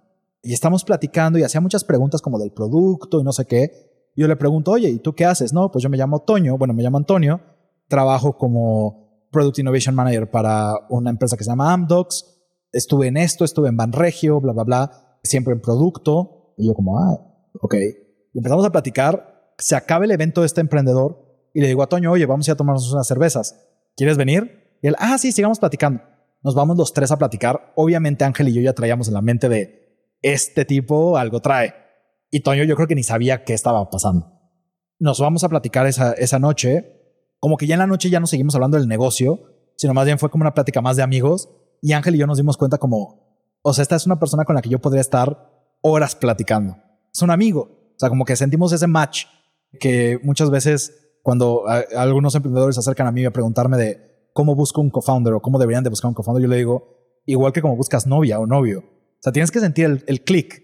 Si no sientes esa química, aunque sea súper experimentado, no debería ser tu co-founder porque los retos que vives en el mundo startup son mucho más allá que la capacidad técnica. Y es mucho más importante el feeling que tengas con la gente. Entonces, pasa la noche, platicamos muy cool. Y le decimos, oye, juntémonos a desayunar mañana. Y él, ah, sí, vayamos. Pues fuimos a desayunar la mañana siguiente, estábamos tomándonos un café. Y ahí Ángel y yo le dijimos como, oye, hay algo que queremos proponerte. O sea, como que nos gustaría que le des una vista a qué estamos construyendo y nos des tu opinión y qué deberíamos estar haciendo. Y a partir de ahí, Toño se hizo dueño del producto. O sea, como que él, pudiéndonos dar nada más una opinión, se tomó muy en serio lo que le preguntábamos y empezó a, a involucrarse. Y a la semana siguiente, pues encontramos a nuestro co-founder. Mira, esto es muy interesante. Yo estaba justo hablando con un chico que se llama Andreas Wadman de, de Clara. Y me dijo, él está trabajando en China. Y me dijo, en China, cuando los chinos deciden trabajar en una empresa, es con sangre. No es como, voy a probar esta empresa, en dos meses a la próxima empresa. Entonces suena como él. He decidido este, con sangre me voy con este. No es como Sí. una decisión miti-miti, es all in. Sí, y, y creo que fue muy interesante porque nos dimos cuenta que también las personalidades eran bien diferentes. Yo soy muy atrabancado. A mí me encanta brincar al vacío y ver qué pasa. Ángel brinca conmigo, pero primero piensa las cosas. ¿no? Entonces, normalmente yo voy a brincar, Ángel me agarra y me dice, no brinques. Lo piensa un poquito y dice, bueno, sí, saltemos a ver qué pasa. Pero Toño, ingeniero finalmente, eh, y, y gente de sistemas, es muy metódico. Entonces él es, antes de brincar, ya calculó, puso una red para que no nos matemos, nos puso cuerdas. Entonces creo que esa combinación de personalidades nos ayudó mucho. Y entonces salimos y empezamos a armar EasyBit, ¿no? Muy rápido contratamos equipo, Toño entrevistó, trajimos un equipo y en ese momento Ángel y Toño seguían halftime porque Porque tú yo, renunciaste. yo renuncié, yo ya estaba full time. Ángel seguía en Rappi, Toño seguía en, en Goldstats en ese momento. en todos de ustedes con sus ahorros o sus paychecks. Todo era pagado por nosotros, no habíamos levantado nada de capital ni nada. Y entonces empezamos a desarrollar, lanzamos finalmente el producto, digamos que el primer beta en noviembre, finales de noviembre de, de 2019. No había mucha atracción, pero ya había algunas empresas que querían. Nos faltaban algunos detallitos de nuestro lado para poder lanzar como tal oficialmente. Y yo creo que prendimos la plataforma por ahí de febrero. Para febrero 2020, pues Travel ya no existía. Travel estaba a punto de, de vivir la disrupción más grande del mundo, que era una pandemia global y clausura total del travel. Entonces, cuando nosotros por fin estamos listos para lanzar, se viene COVID y nosotros lo que dijimos en ese momento, febrero 2020, te digo, pues nosotros pensamos, esto va a ser como un swine flu o algo así. En tres meses esto va a volver a ser normal. Entonces yo les decía, incluso creo que esto es bueno. Nos compró tiempo de go to market. Tenemos un pretexto de decir por qué no hemos lanzado. Entonces, mejoremos la plataforma, sigamos invirtiendo en el producto.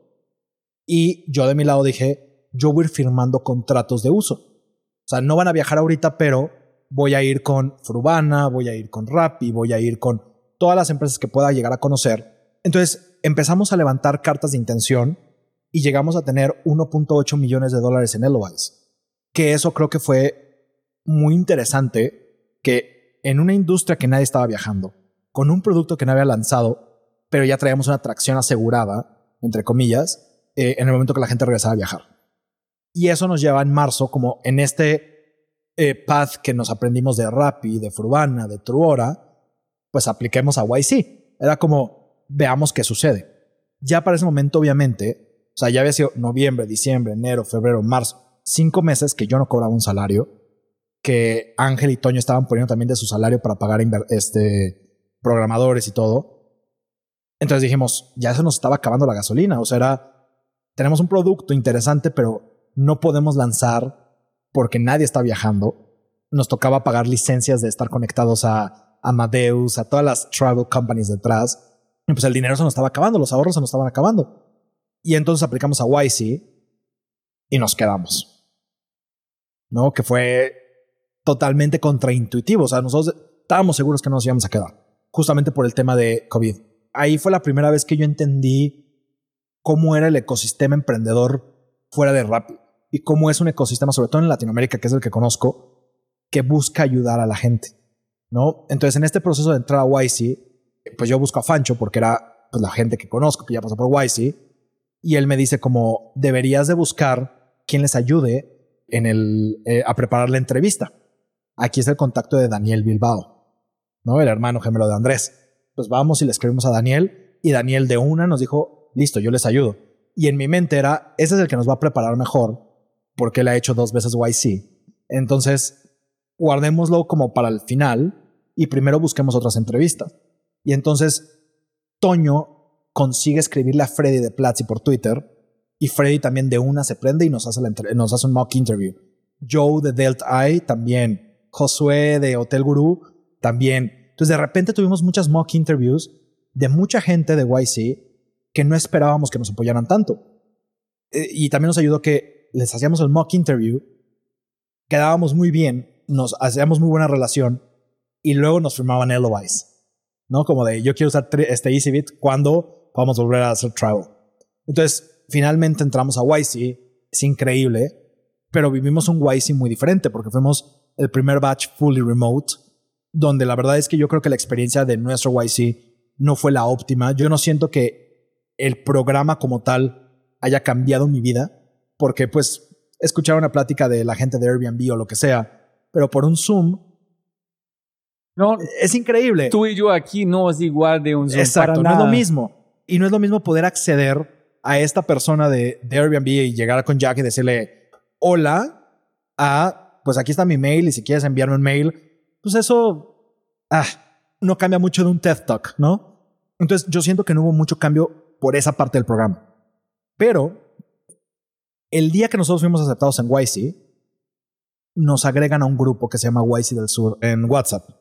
Hay un grupo de WhatsApp que se llama YC del Sur y ahora también en Telegram porque ya no cabemos en WhatsApp, donde todos los founders YC de Latinoamérica están. Y entonces ahí fue cuando yo dije, esto tiene un valor agregado. ¿no? O sea, siempre pongo este ejemplo y para mí es lo más, lo más palpable de estar en YC es, pues tal vez nosotros en este momento somos el Rayo Vallecano, el Granada, el no sé qué equipo más malo de la segunda división de España, pero una vez al año tienes oportunidad de jugar contra el Madrid, contra el Barça. Y es lo mismo aquí. Tal vez yo mi startup es malísima o tal vez no hacemos nada, pero en el mismo grupo de WhatsApp está Freddy de Platzi, es Simón de Rappi, está Daniel Bilbao de Truora, Courtney de Runa, Pamela de Vic y Sergio de Green, eh, John de Green, etc. Entonces, tienes acceso a esa gente y la gente está dispuesta a ayudarte. Entonces, creo que eso fue lo más valioso para nosotros de haber hecho YC. Graduamos de YC sin poder tener una atracción real. Tuvimos que pivotear ahí algunas cosas, empezar a hacer viaje de placer también para tener alguna atracción para el Demo Day. Pero pues obviamente no levantamos capital. Yo creo que durante ese tiempo yo hablé con absolutamente todos los fondos e inversionistas que hay en el mundo. Siempre que hablo con un fondo me dice, ah, me acuerdo de ti, EasyBit, ¿no? Y yo no me acuerdo de ellos porque ya era tantas personas que yo, hay muchísima gente que conocía en ese proceso que no me acuerdo, pero porque yo hablaba con seis, siete inversionistas al día tratando de buscar capital, pero pues obviamente nadie invertía en travel en junio del 2020. Y eso nos lleva, digamos que viene todo este proceso.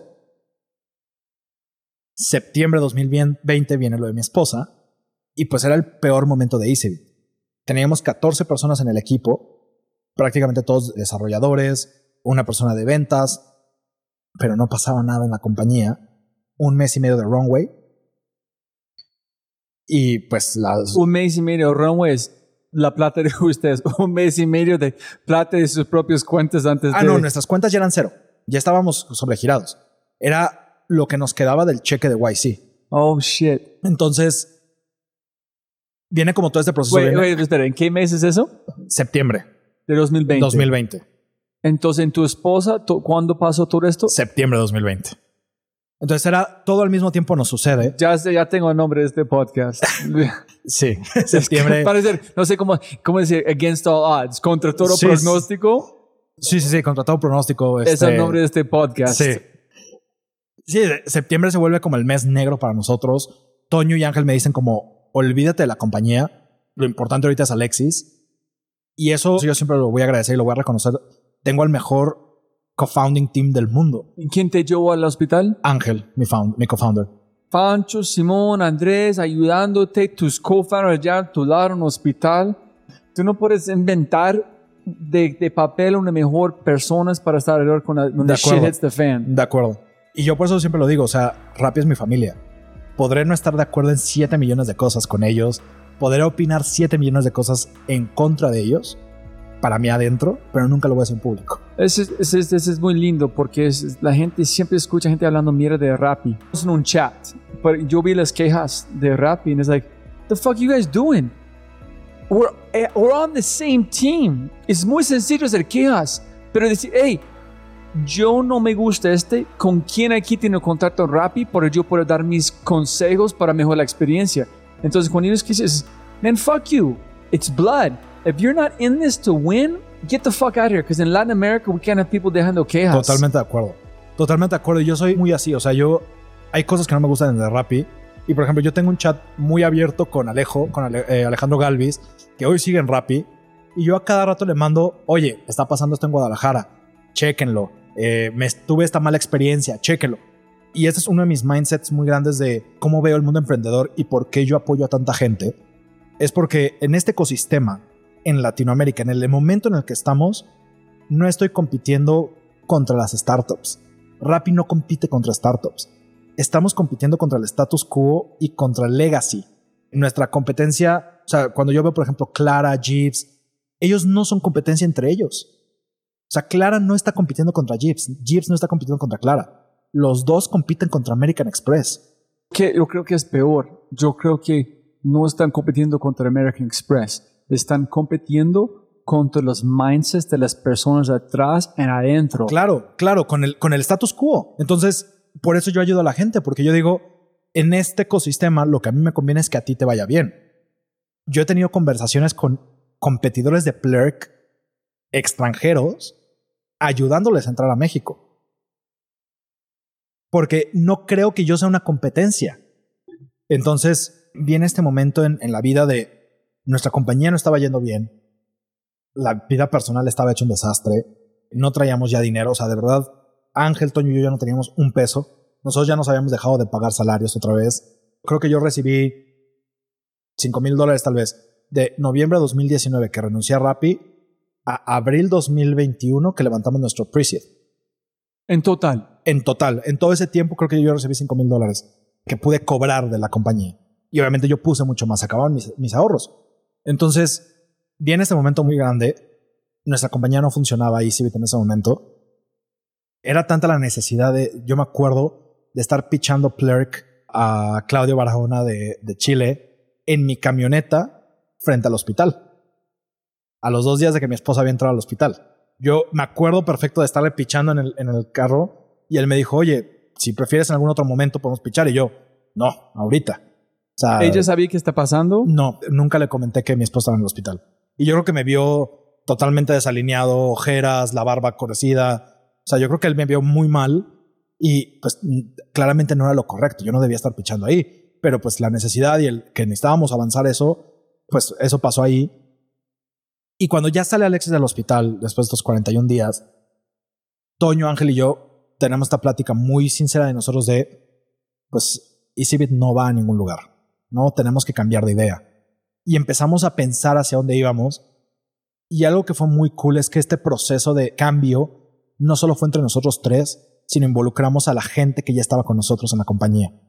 Entonces, Ángel, Toño y yo teníamos varias ideas, hicimos una sesión de brainstorming con el equipo, estuvimos pensando ideas y otra vez el que, que se le ocurrió el nombre, el que pensó el color, el que fue un aha moment fue Ángel. ¿no? Y Ángel dice, deberíamos hacer una tarjeta de pago de prestaciones. Se llama Plurk. ¿Por qué Plurk? Platform y Perk. Como Easy. Easy. Y yo, ah, es buenísimo con los nombres. es igual como ustedes arrancaron, pitcheando ideas. Sí, pitchando ideas, exactamente otra vez. Pero, ¿qué fue? ¿Una tarjeta de qué? Para el pago de prestaciones de empleados. ¿Qué es eso? Las prestaciones es todo lo que te da una empresa además del salario. Ah, entonces, menos de pagar el gimnasio, ellos dan una tarjeta donde tú puedes, con una restricción, pagar por el gimnasio. Exactamente, exactamente. Si quieres pagar por Platzi, no vamos a comprar uno grande por todo Platzi, pero aquí es plata donde tú puedes invertir en Platzi con su propio... Exacto. Lo que entendimos... ¿Pero dónde está la idea? Era como un cambio natural porque el modelo de EasyBit era alinear el incentivo del empleado y de la empresa a ahorrar dinero, ¿no? Entonces, yo le daba un cachito de lo que le ahorraba la empresa. O sea, supongamos que la empresa te daba un presupuesto de 50 dólares para viajar. Si yo gastaba 40, había generado 10 dólares de ahorro. Y de esos 10 dólares yo le daba un cachito al empleado para que ese dinero lo pudiera cambiar por algún reward. Entonces, nosotros eventualmente veíamos en el pad tener nuestra propia tarjeta para que ese usuario gastara esos 3 dólares que le quedaban en algo, ¿no? Entonces pensábamos en tener partnerships y que pudieras comprar vuelos y que pudieras... Entonces era como un path natural y yo creo que de ahí viene mucho el mindset más el querer ayudar a los empleados. O sea, como que también algo mucho de Ángel Toño y yo es, creemos que hay dos formas de cambiar Latinoamérica y una es con educación y la otra es mejores trabajos. No somos tan inteligentes como Freddy o Christian de Platzi para hacer educación, entonces lo que podemos es mejorar los trabajos. ¿Y cómo podemos ayudar a, a mejorar los trabajos? Es con mejores condiciones de trabajo para la gente, ¿no? Y además es curioso que se junta nuevamente con la historia de vida personal porque pues lo de Alexis mucho fue estrés profesional. Era tanto estrés que le causó un derrame cerebral. El estrés mata. Eso es una realidad, dicho por el doctor. O sea, ella tenía un aneurisma, el aneurisma reventó y derramó por un exceso de estrés. Entonces el estrés mata. So ella ya tenía una ya latente en el, el aneurisma, digamos que tres o cinco de cada diez tenemos aneurismas. Tal vez tú o tal vez yo tenemos un aneurisma y no lo sabemos. Es algo que no se testea. Eh, solo en muy pocos países del mundo, Japón, Finlandia, que son donde son la mayor cantidad de muertes por derrame cerebral, solo en esos países hacen exámenes de gabinete, una angiografía para saber si tienes un aneurisma. Pero la gran mayoría de las muertes en el mundo, en Estados Unidos, por ejemplo, es derrame cerebral. Solo que nunca lo testeas. Es, es un estudio muy, muy invasivo. Entonces, Alexis lo tenía, pero lo que causó el derrame fue un pico de estrés. Y sí, Alexis antes del derrame, 30 minutos antes, tuvo una reunión donde salió llorando, donde tuvo una pelea muy grande con el que era su jefe en ese momento, le quitaron el proyecto, el proyecto que llevaba ya trabajando dos meses, se lo ningunearon, pero es muy diferente entender que hay personas dentro de nuestras compañías que no tienen la cultura de la empresa que buscamos. Entonces, este estrés tan grande para Alexis, más todo lo que estábamos viendo a nivel mundial de el estrés de la pandemia, estrés de estar 24/7 con tu esposo en una casa, más los estreses económicos, más todo, pues fue un vaso que se derramó. Y entonces combina mucho cuando decidimos pivotear, pues también buscamos el well-being de los empleados, ¿no? O sea, queremos que la gente esté bien. Queremos, hoy una de nuestras, de nuestras grandes frases dentro de Plurk es People Matters. No hay nada más importante en una empresa que las personas. Pero es sencillo decir, pero ¿qué significa para ustedes People Matters? Mucha gente vomita en este, pero no significa una mierda. Y eso es algo que lo voy a decir yo, pero me encantaría que la gente se lo pregunte a la gente que trabaja en Perk. Uno, no hay nada más importante que la familia. Si tienes un problema familiar, si está pasando algo con tu familia, si necesitas algo, avísanos porque queremos saberlo, pero vete a resolver el problema. El trabajo es lo de menos. Entonces, ha habido ya casos en el equipo de gente con problemas familiares y se van. Esa es la primera. People matters, family first. Dos, creemos que la gente tiene que tener un work and life balance. Y entonces, por ejemplo, nosotros no trabajamos fines de semana. Nadie del equipo. Obviamente el equipo de soporte y un poco de ingeniería tienen que estar atentos, pero el equipo no trabaja en fin de semana. Cosa que yo no conocía en Rappi, por ejemplo. Rappi es un mercado totalmente diferente es una operación Pero ¿qué pasa live. uno de sus clientes tiene un problema en fin de semana? Hay una persona de guardia de soporte, pero no está toda la compañía y se le contesta. El lunes resolvemos el problema. No hay nada urgente en este mundo, más que la vida misma. Entonces, ese tipo de cosas, o nuestra política de vacaciones abiertas, vacaciones ilimitadas, porque no hay nada más importante que la salud mental. Ya tuvimos el caso de un chico, y nos pegó mucho, que tuvo un burnout, nosotros no nos enteramos, eh, y fue a dar al hospital. Y nos impactó como la mamá nos buscó a decirnos, por favor no lo despidan. Y claramente lo primero que yo hice fue al ver ese mensaje, yo le hablé a la mamá y le dije, a ver señora, primero, ¿qué necesita? ¿Cómo le podemos ayudar? Y dos, no se preocupe, ¿cómo cree que vamos a despedir a su hijo una cuestión de salud? Pero esto es un reflejo de, de la cultura del mundo, de cómo alguien cuando entra al hospital lo primero que te preocupa es hay que avisar al trabajo para que no me despida, cuando debería de ser de lo último.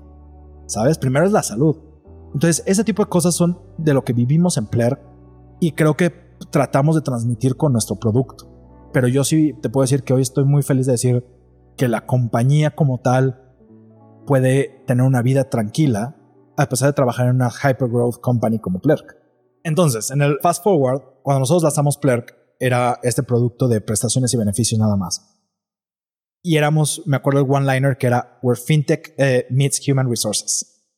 Y entonces nosotros creíamos que estábamos construyendo una herramienta de HR y traíamos mucho pensado para el HR. Cuando empezamos a lanzar Plerk y lanzamos nosotros el 2 de enero del 2020, después de pivotear en noviembre, o sea, desarrollamos en un mes, testeamos en diciembre y lanzamos el 2 de enero. Y nosotros dijimos, vamos a lanzar para México y luego el resto de Latinoamérica. Prendemos la plataforma y a los cinco días cae nuestro primer cliente, Laika en Colombia. Impresionante. Y dijimos, pues... ¿Con quién lo hace? ¿Con Camilo? ¿Con Manuel? Con Manuela en ese momento. Entonces deciden contratar Plurk. Nuestro segundo cliente, Fintual, en Chile. Y entonces dijimos, wow, tal vez no estamos construyendo algo que necesiten en México. Tal Pero, vez... ¿qué están comprando Fintual que no es comprando una que no usan, es un fintech. Sí. ¿Por qué no entregan, usan nuestra propia tarjeta para hacerlo? Creo que tiene que ver con que nuestro producto es muy especializado y no es un producto para la empresa, es un producto para el empleado. O sea, la tarjeta es del empleado, no es de la empresa. Entonces, eso también hace que nosotros, por ejemplo, nosotros somos usuarios de Clara. Clara es un producto diferente a nosotros. Más bien, una empresa que usa Plerk podría utilizar Clara para pagar Plerk, por ejemplo, porque nosotros cobramos con una tarjeta de crédito. Entonces ellos pueden estar usando Clara o pueden estar usando American Express o la que sea para pagar las mensualidades de Plurk, pero la tarjeta Plurk va emitida al usuario. Entonces es dinero del usuario. Cuando nosotros lanzamos y empezamos a crecer, Colombia, Chile, el tercero es en México, dijimos, esta es una necesidad no para México, es una necesidad regional. Pero ¿cuál es la necesidad? La necesidad es, tú quieres dar prestaciones a tus empleados. ¿De qué? Prestaciones en. Gimnasio. Esas prestaciones que son las prestaciones flexibles al gimnasio, educación, etcétera, pero las primeras, las que todas las empresas hoy daban, que es gasolina y comida. Pero hay algo muy claro. Eso funcionaba antes, en el mundo tradicional, antes del COVID, porque todos iban al restaurante de enfrente de la oficina y pagaban con su ticket restaurante. O utilizaban su tarjeta de gasolina para pagar el carro con el que iban y venían de la oficina. Pero en el mundo COVID, en ese momento, eh, enero 2021, el mundo era virtual. La gente estaba en sus casas. ¿Y qué pasaba con estas tarjetas tradicionales de vales de despensa? Que no funcionaban en Rappi, no funcionaban en Corner Shop. No podías comprar tu supermercado o comprar tu almuerzo por Rappi pagando con una tarjeta de una de estas empresas tradicionales. Entonces nosotros entendimos que ahí había una necesidad de llevar esto al mundo virtual, pero además de flexibilizar los beneficios. Es decir, ¿cómo le hago para que alguien, si yo quiero pagarle el gimnasio, ¿cómo le hago para no tener que ir a hablar con todos los gimnasios del mundo? Para que mis usuarios tengan ese, ese beneficio. Y además, algo muy importante, la pandemia obligó la descentralización. Hoy hay muchísimas empresas que sus empleados no trabajan en la misma ciudad. Y entonces tienes un problema grande. Es antes yo firmaba un contrato con Sport City que estaba enfrente de mi oficina y a todos les daba gimnasio. Pero hoy el 50% de mis colaboradores no viven cerca de la oficina. Y además hay algo muy importante. Si tú pagas con tu tarjeta Clara o tu tarjeta Jeeps o tu tarjeta American Express, la que sea, es un gasto corporativo. La deducción fiscal es cero. Nosotros somos una prestación para el empleado. Entonces tenemos deducción fiscal. ¿Cómo es una prestación? Es, una, es un beneficio para el empleado. Está en su nómina. Se pone en su recibo de nómina. ¿So ellos pagan impuestos sobre ella? No. Reciben un beneficio fiscal sobre ella. Porque es dinero que le estás dando al empleado Ah. para que esté bien. So tú no tienes que... Es un tax write-off. Exactamente. Ok, shit. Entonces la empresa paga un salario donde sobre él paga impuestos, porque son salary taxes, pero con prestaciones puedes reducir la carga de, de impuestos. Porque es, y es una práctica tradicional, es una práctica legal. ¿no? La empresa da beneficios Ok. para que esa parte del salario tiene que ser entregado al Ah, empleado. ya. No puede ser una tarjeta corporativa. ¿Y no ustedes sabían esto cuando construyeron Plurk? ¿O están pensando en la empresa en empezar a pensar en No dolor lo- reales de esta Exacto. separación? No lo sabíamos, no sabíamos exactamente cómo funcionaba. Sabíamos que podíamos ir por ahí, pero no entendíamos del todo. Cuando empezamos a lanzar y empezamos a entender la necesidad, muy rápido contratamos un equipo de fiscalistas, armamos el proyecto y nos damos cuenta que podemos ser deducibles de impuestos. Y entonces hay un pretexto más para las empresas utilizarnos. Tenemos el mismo incentivo fiscal que las empresas tradicionales, pero con más tecnología, es un autopilot y además con la flexibilidad de no ser un closed loop, como es las tarjetas tradicionales. Entonces, eso nos permite que en una empresa, eh, y somos internacionales. Que eso es algo muy importante. En una empresa, por ejemplo, tú puedes tener 100 empleados, donde 75 viven en México y ya tienes 25 locos que se fueron a vivir a Colombia, Argentina, Chile, Perú, Uruguay. ¿Y qué pasa si yo contrato una empresa tradicional de vales? Yo le voy a poder dar sus vales a estos 75, pero tengo 25 second class citizens que no van a tener beneficios porque no tengo esa tarjeta local. Más esta gente que tiene el beneficio tradicional, pues es un beneficio que se queda corto porque no es Ah, flexible. Eso es porque necesitan la tarjeta física por gente que pueden usar afuera de las Exacto. cosas digitales. Exacto. Entonces empieza a cambiar el panorama para nosotros y nos entendemos que en ese proceso ya no estamos construyendo un HR platform. Estamos construyendo una plataforma totalmente diferente. Hoy Plurk, para nuestros usuarios, is building fintech and banking solutions for employees, starting with perks and benefits. Entonces cambia totalmente nuestra concepción de lo que estábamos construyendo y entendemos que lo que realmente estamos haciendo es dándole el poder al usuario de elegir con una tarjeta en qué se va a gastar sus prestaciones. Y eso cambia toda la, historia de Plurk. Cuando entendemos eso, vamos y pichamos nuestra idea a Magma, a 500 Startups, a Peak Capital, a los founders de Podium, a Horseplay Ventures, a Fancho, a Bilbao, etc. Y entonces me creo lo que me dijeron durante un año pichando EasyBit, que era, me encanta la gente, me encanta el equipo, me encanta cómo piensan, pero no me gusta su producto. Hoy era, me encanta la gente, me encanta el equipo, me encanta lo que están construyendo y me encanta el producto y sobre todo me encanta la atracción que traen. Laika compró por este problema con los beneficios en como los impuestos. ¿Ese es por qué compraron? Laika lo usa primero para incentivar a su equipo de tecnología. Quería dar un beneficio, específicamente les quería pagar el Netflix o Spotify a su equipo de tecnología. Y si ellos lo ponen on top of salary, tienen que pagar los impuestos de ese on top of salary. O sea, si yo te aumento 30% tu salario, tengo que pagar impuestos sobre ese 30%. En cambio, si yo digo, te agrego este budget para que tú pagues Netflix, Spotify, tu gimnasio, eh, tu comida por rap y lo que sea, pero como un beneficio, es totalmente diferente. Porque eso está en la ley, los vales tradicionales lo hacen. Entonces nosotros somos un... Pero entonces nosotros tenemos nuestro, como una persona, nuestro equipo, estamos pagando un cowork.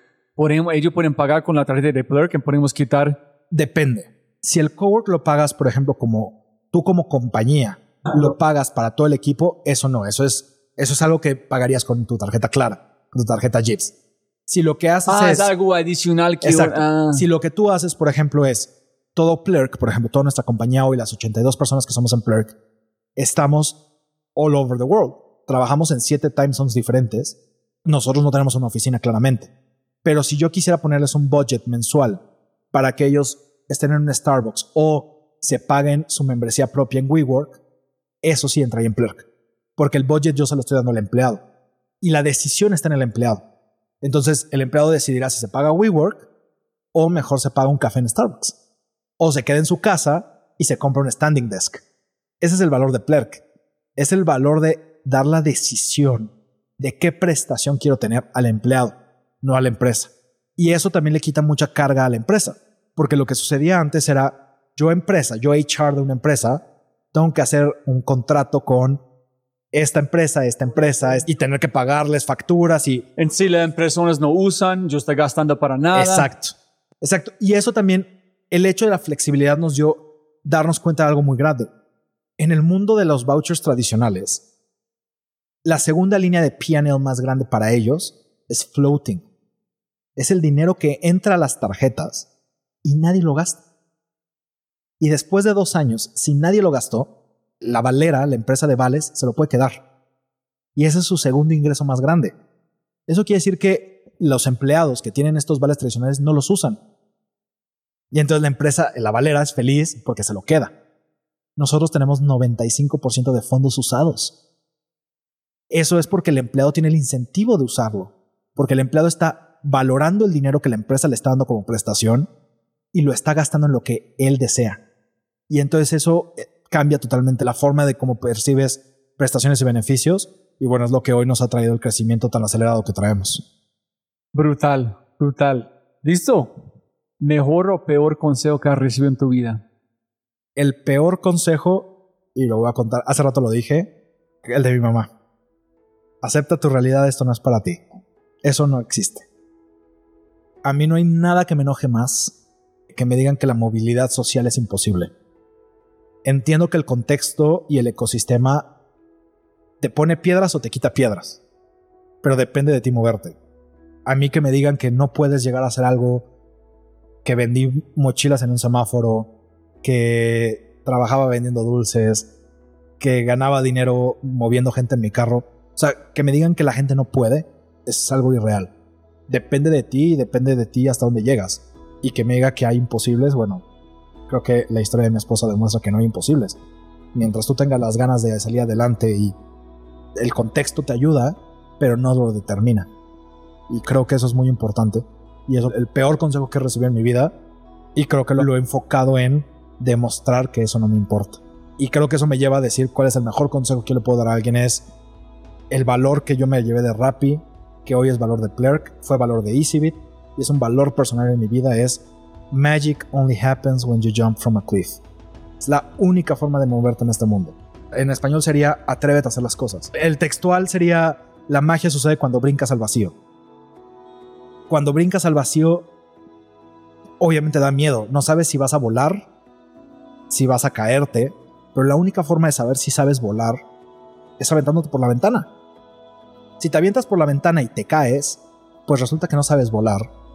te limpias, te sacudes, te pones tu yeso si te rompiste el brazo, pero regresas y te haces alas y aprendes a volar y lo vuelves a intentar y te vuelves a aventar de la ventana hasta que aprendas a volar. Si no te avientas al vacío nunca vas a saber si sabes volar. Esa es la realidad. Es la única manera de, de probarte a ti mismo. Ok, súper. Si pudieras enviar un mensaje a toda América Latina a través de WhatsApp, ¿qué mensaje enviarías? Toda América Latina ni, ni, ni, van a escuchar. Que no es publicidad para Plurk nada. ¿Te acuerdas? Eso es un, un gigante. Este, creo que sería atrévete.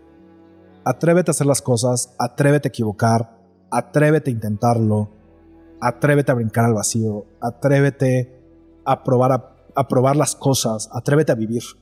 Al final del día, no sabemos cuánto tiempo vamos a estar en esta tierra, no tenemos ni idea qué hay del otro lado, y la única manera de vivir es viviendo. Entonces, y la única manera de vivir es atreviéndose a hacer las cosas. Y creo que eso es algo que aprendí de Simón, y nuevamente nos regresamos a Rapid. Es la única forma en que, las cosas suceden es saliendo de la zona de confort. Es muy cómodo estar en tu cama, es muy cómodo, hace rato hablábamos del introvertido que soy, es muy fácil quedarme en mi casa y no hablar con la gente. Pero si yo hiciera eso, yo no estaría en el momento en el que estoy hoy. Entonces, la única manera es atreverte, empujarte a ti a salir de esa zona del confort y hacer las cosas suceder. Súper. Y un mensaje por el equipo de Plurk. Para los Plurkers. Y para Toño y para Ángel. Ok, lo voy a dividir. Para los Plurkers, no puedo estar más orgulloso del equipo que tenemos. Es increíble lo que estamos logrando con el equipo que somos. Y si hay algo que admiro de cada uno de los Plurkers es su empuje. A pesar de estar solos, digamos, porque cada quien está en su casa, vivir una cultura startup, poner su máximo todos los días, dar el 150% de ellos diario, pero a pesar de eso, tener una vida perfecta fuera del trabajo, y querer seguir adelante, esa, esa sed de, avanzar. Y eso lo veo en cada reunión que tenemos juntos, en cada plática que hay, en cada proyecto que se logra. Es. No hemos podido tener un mejor equipo que todos los players que son hoy y seguramente todos los que vienen en el camino. Y para Toño y para Ángel, primero es un gracias. O sea, ellos lo saben.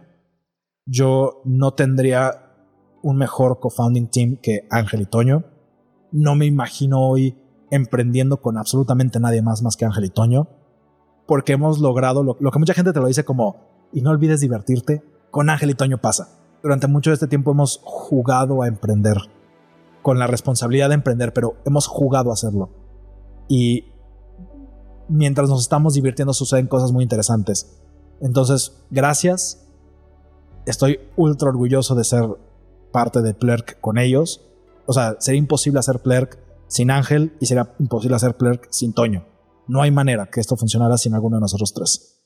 Listo, hermano. después de escuchar este podcast, la conversación más, más importante, siempre puedes ganar más plata, pero literalmente no puedes ganar más tiempo. Totalmente. No hay manera.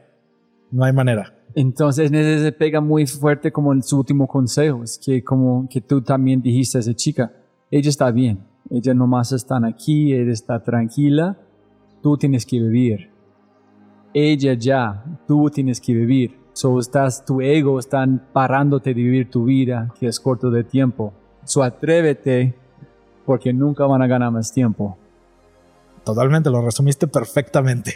Listo, hermano. Qué linda la conversación. Gracias, Mikey. Muy abrazo. Muchísimas gracias, Robbie. Como siempre, siempre puedes ganar más plata, pero no más tiempo. Muchas gracias por escuchar. De verdad, muchas gracias. Espero que hayas aprendido algo, te hayas inspirado y te sientas con ganas de hacer algo imposible. No lo olvides. Si este podcast te parece increíble, hay otras cosas alucinantes que puedes encontrar en thefryshow.com. Dicho esto, aquí está tu mindset de quinto, audio número 7.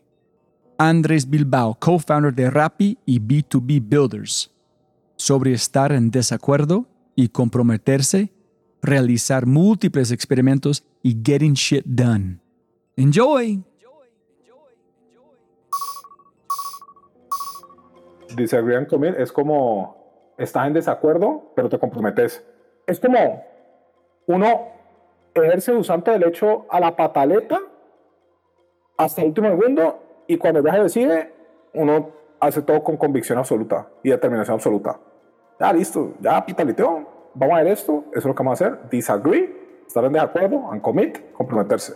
Eso es súper clave. Cualquier compañía que no haga eso, se pierde el tiempo, es como debatiendo pendejadas y esa otra cosa que es Rappi muy bonito, que a mí me encanta de Rappi y que yo sufría mucho en consultoría, pero no lo entendía hasta que estaba en Rappi, y era que en consultoría vas a hacer mucha iteración, pero pensada. Como que hay una mesa y piensan y piensan y piensan y piensan. Y la solución es bastante buena. Estoy hablando de la parte que es teórica. Ahorita hay mucha implementación, en otras cosas de implementación, ¿no? Pero en esa como que le dan mil vueltas pensada. Nosotros muchas veces en Rappi decimos, no, hay que hacerlo por aquí, no, hay que hacerlo por acá. No hay suficiente información. Y la discusión se corta súper temprano y dice, hagamos las dos. Y tin, hagamos las dos. Y ya. Y es move on. ¿Sí me entienden? Ese mindset de Rappi de hacer las vainas en paralelo y ese hagamos las dos, esa es una de esas frases súper típicas que se escucha mucho en Rappi. Hagamos las dos.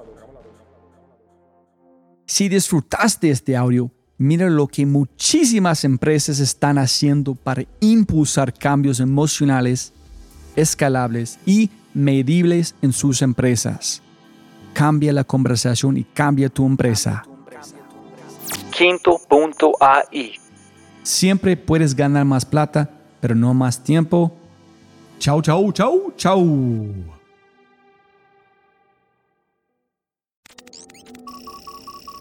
Como siempre, siempre puedes ganar más plata, pero no más tiempo. Muchas gracias por escuchar. Antes de terminar, unas cosas importantes para preguntar y mencionar. Número uno, deja una calificación Spotify. Ya, ya, déjala. Literalmente toma segundos y como yo mencioné, el impacto es enorme. Además, estarás garantizado de sentirte increíble el resto del día. También estamos produciendo todo el contenido en YouTube. El canal es espectacular. Tengo mi newsletter Conejo Blanco, las notas del podcast y los enlaces, las transcripciones. Nuestro otro podcast, Matamos Preguntas, escúchalo. Y más se puede encontrar en thefryshow.com. Y si quieres enviarme un mensaje o patrocinar el podcast, puedes enviarme un mensaje usando cualquiera de mis redes sociales con mi nombre a Robbie J. Gracias, abrazo grande y sigue escuchando.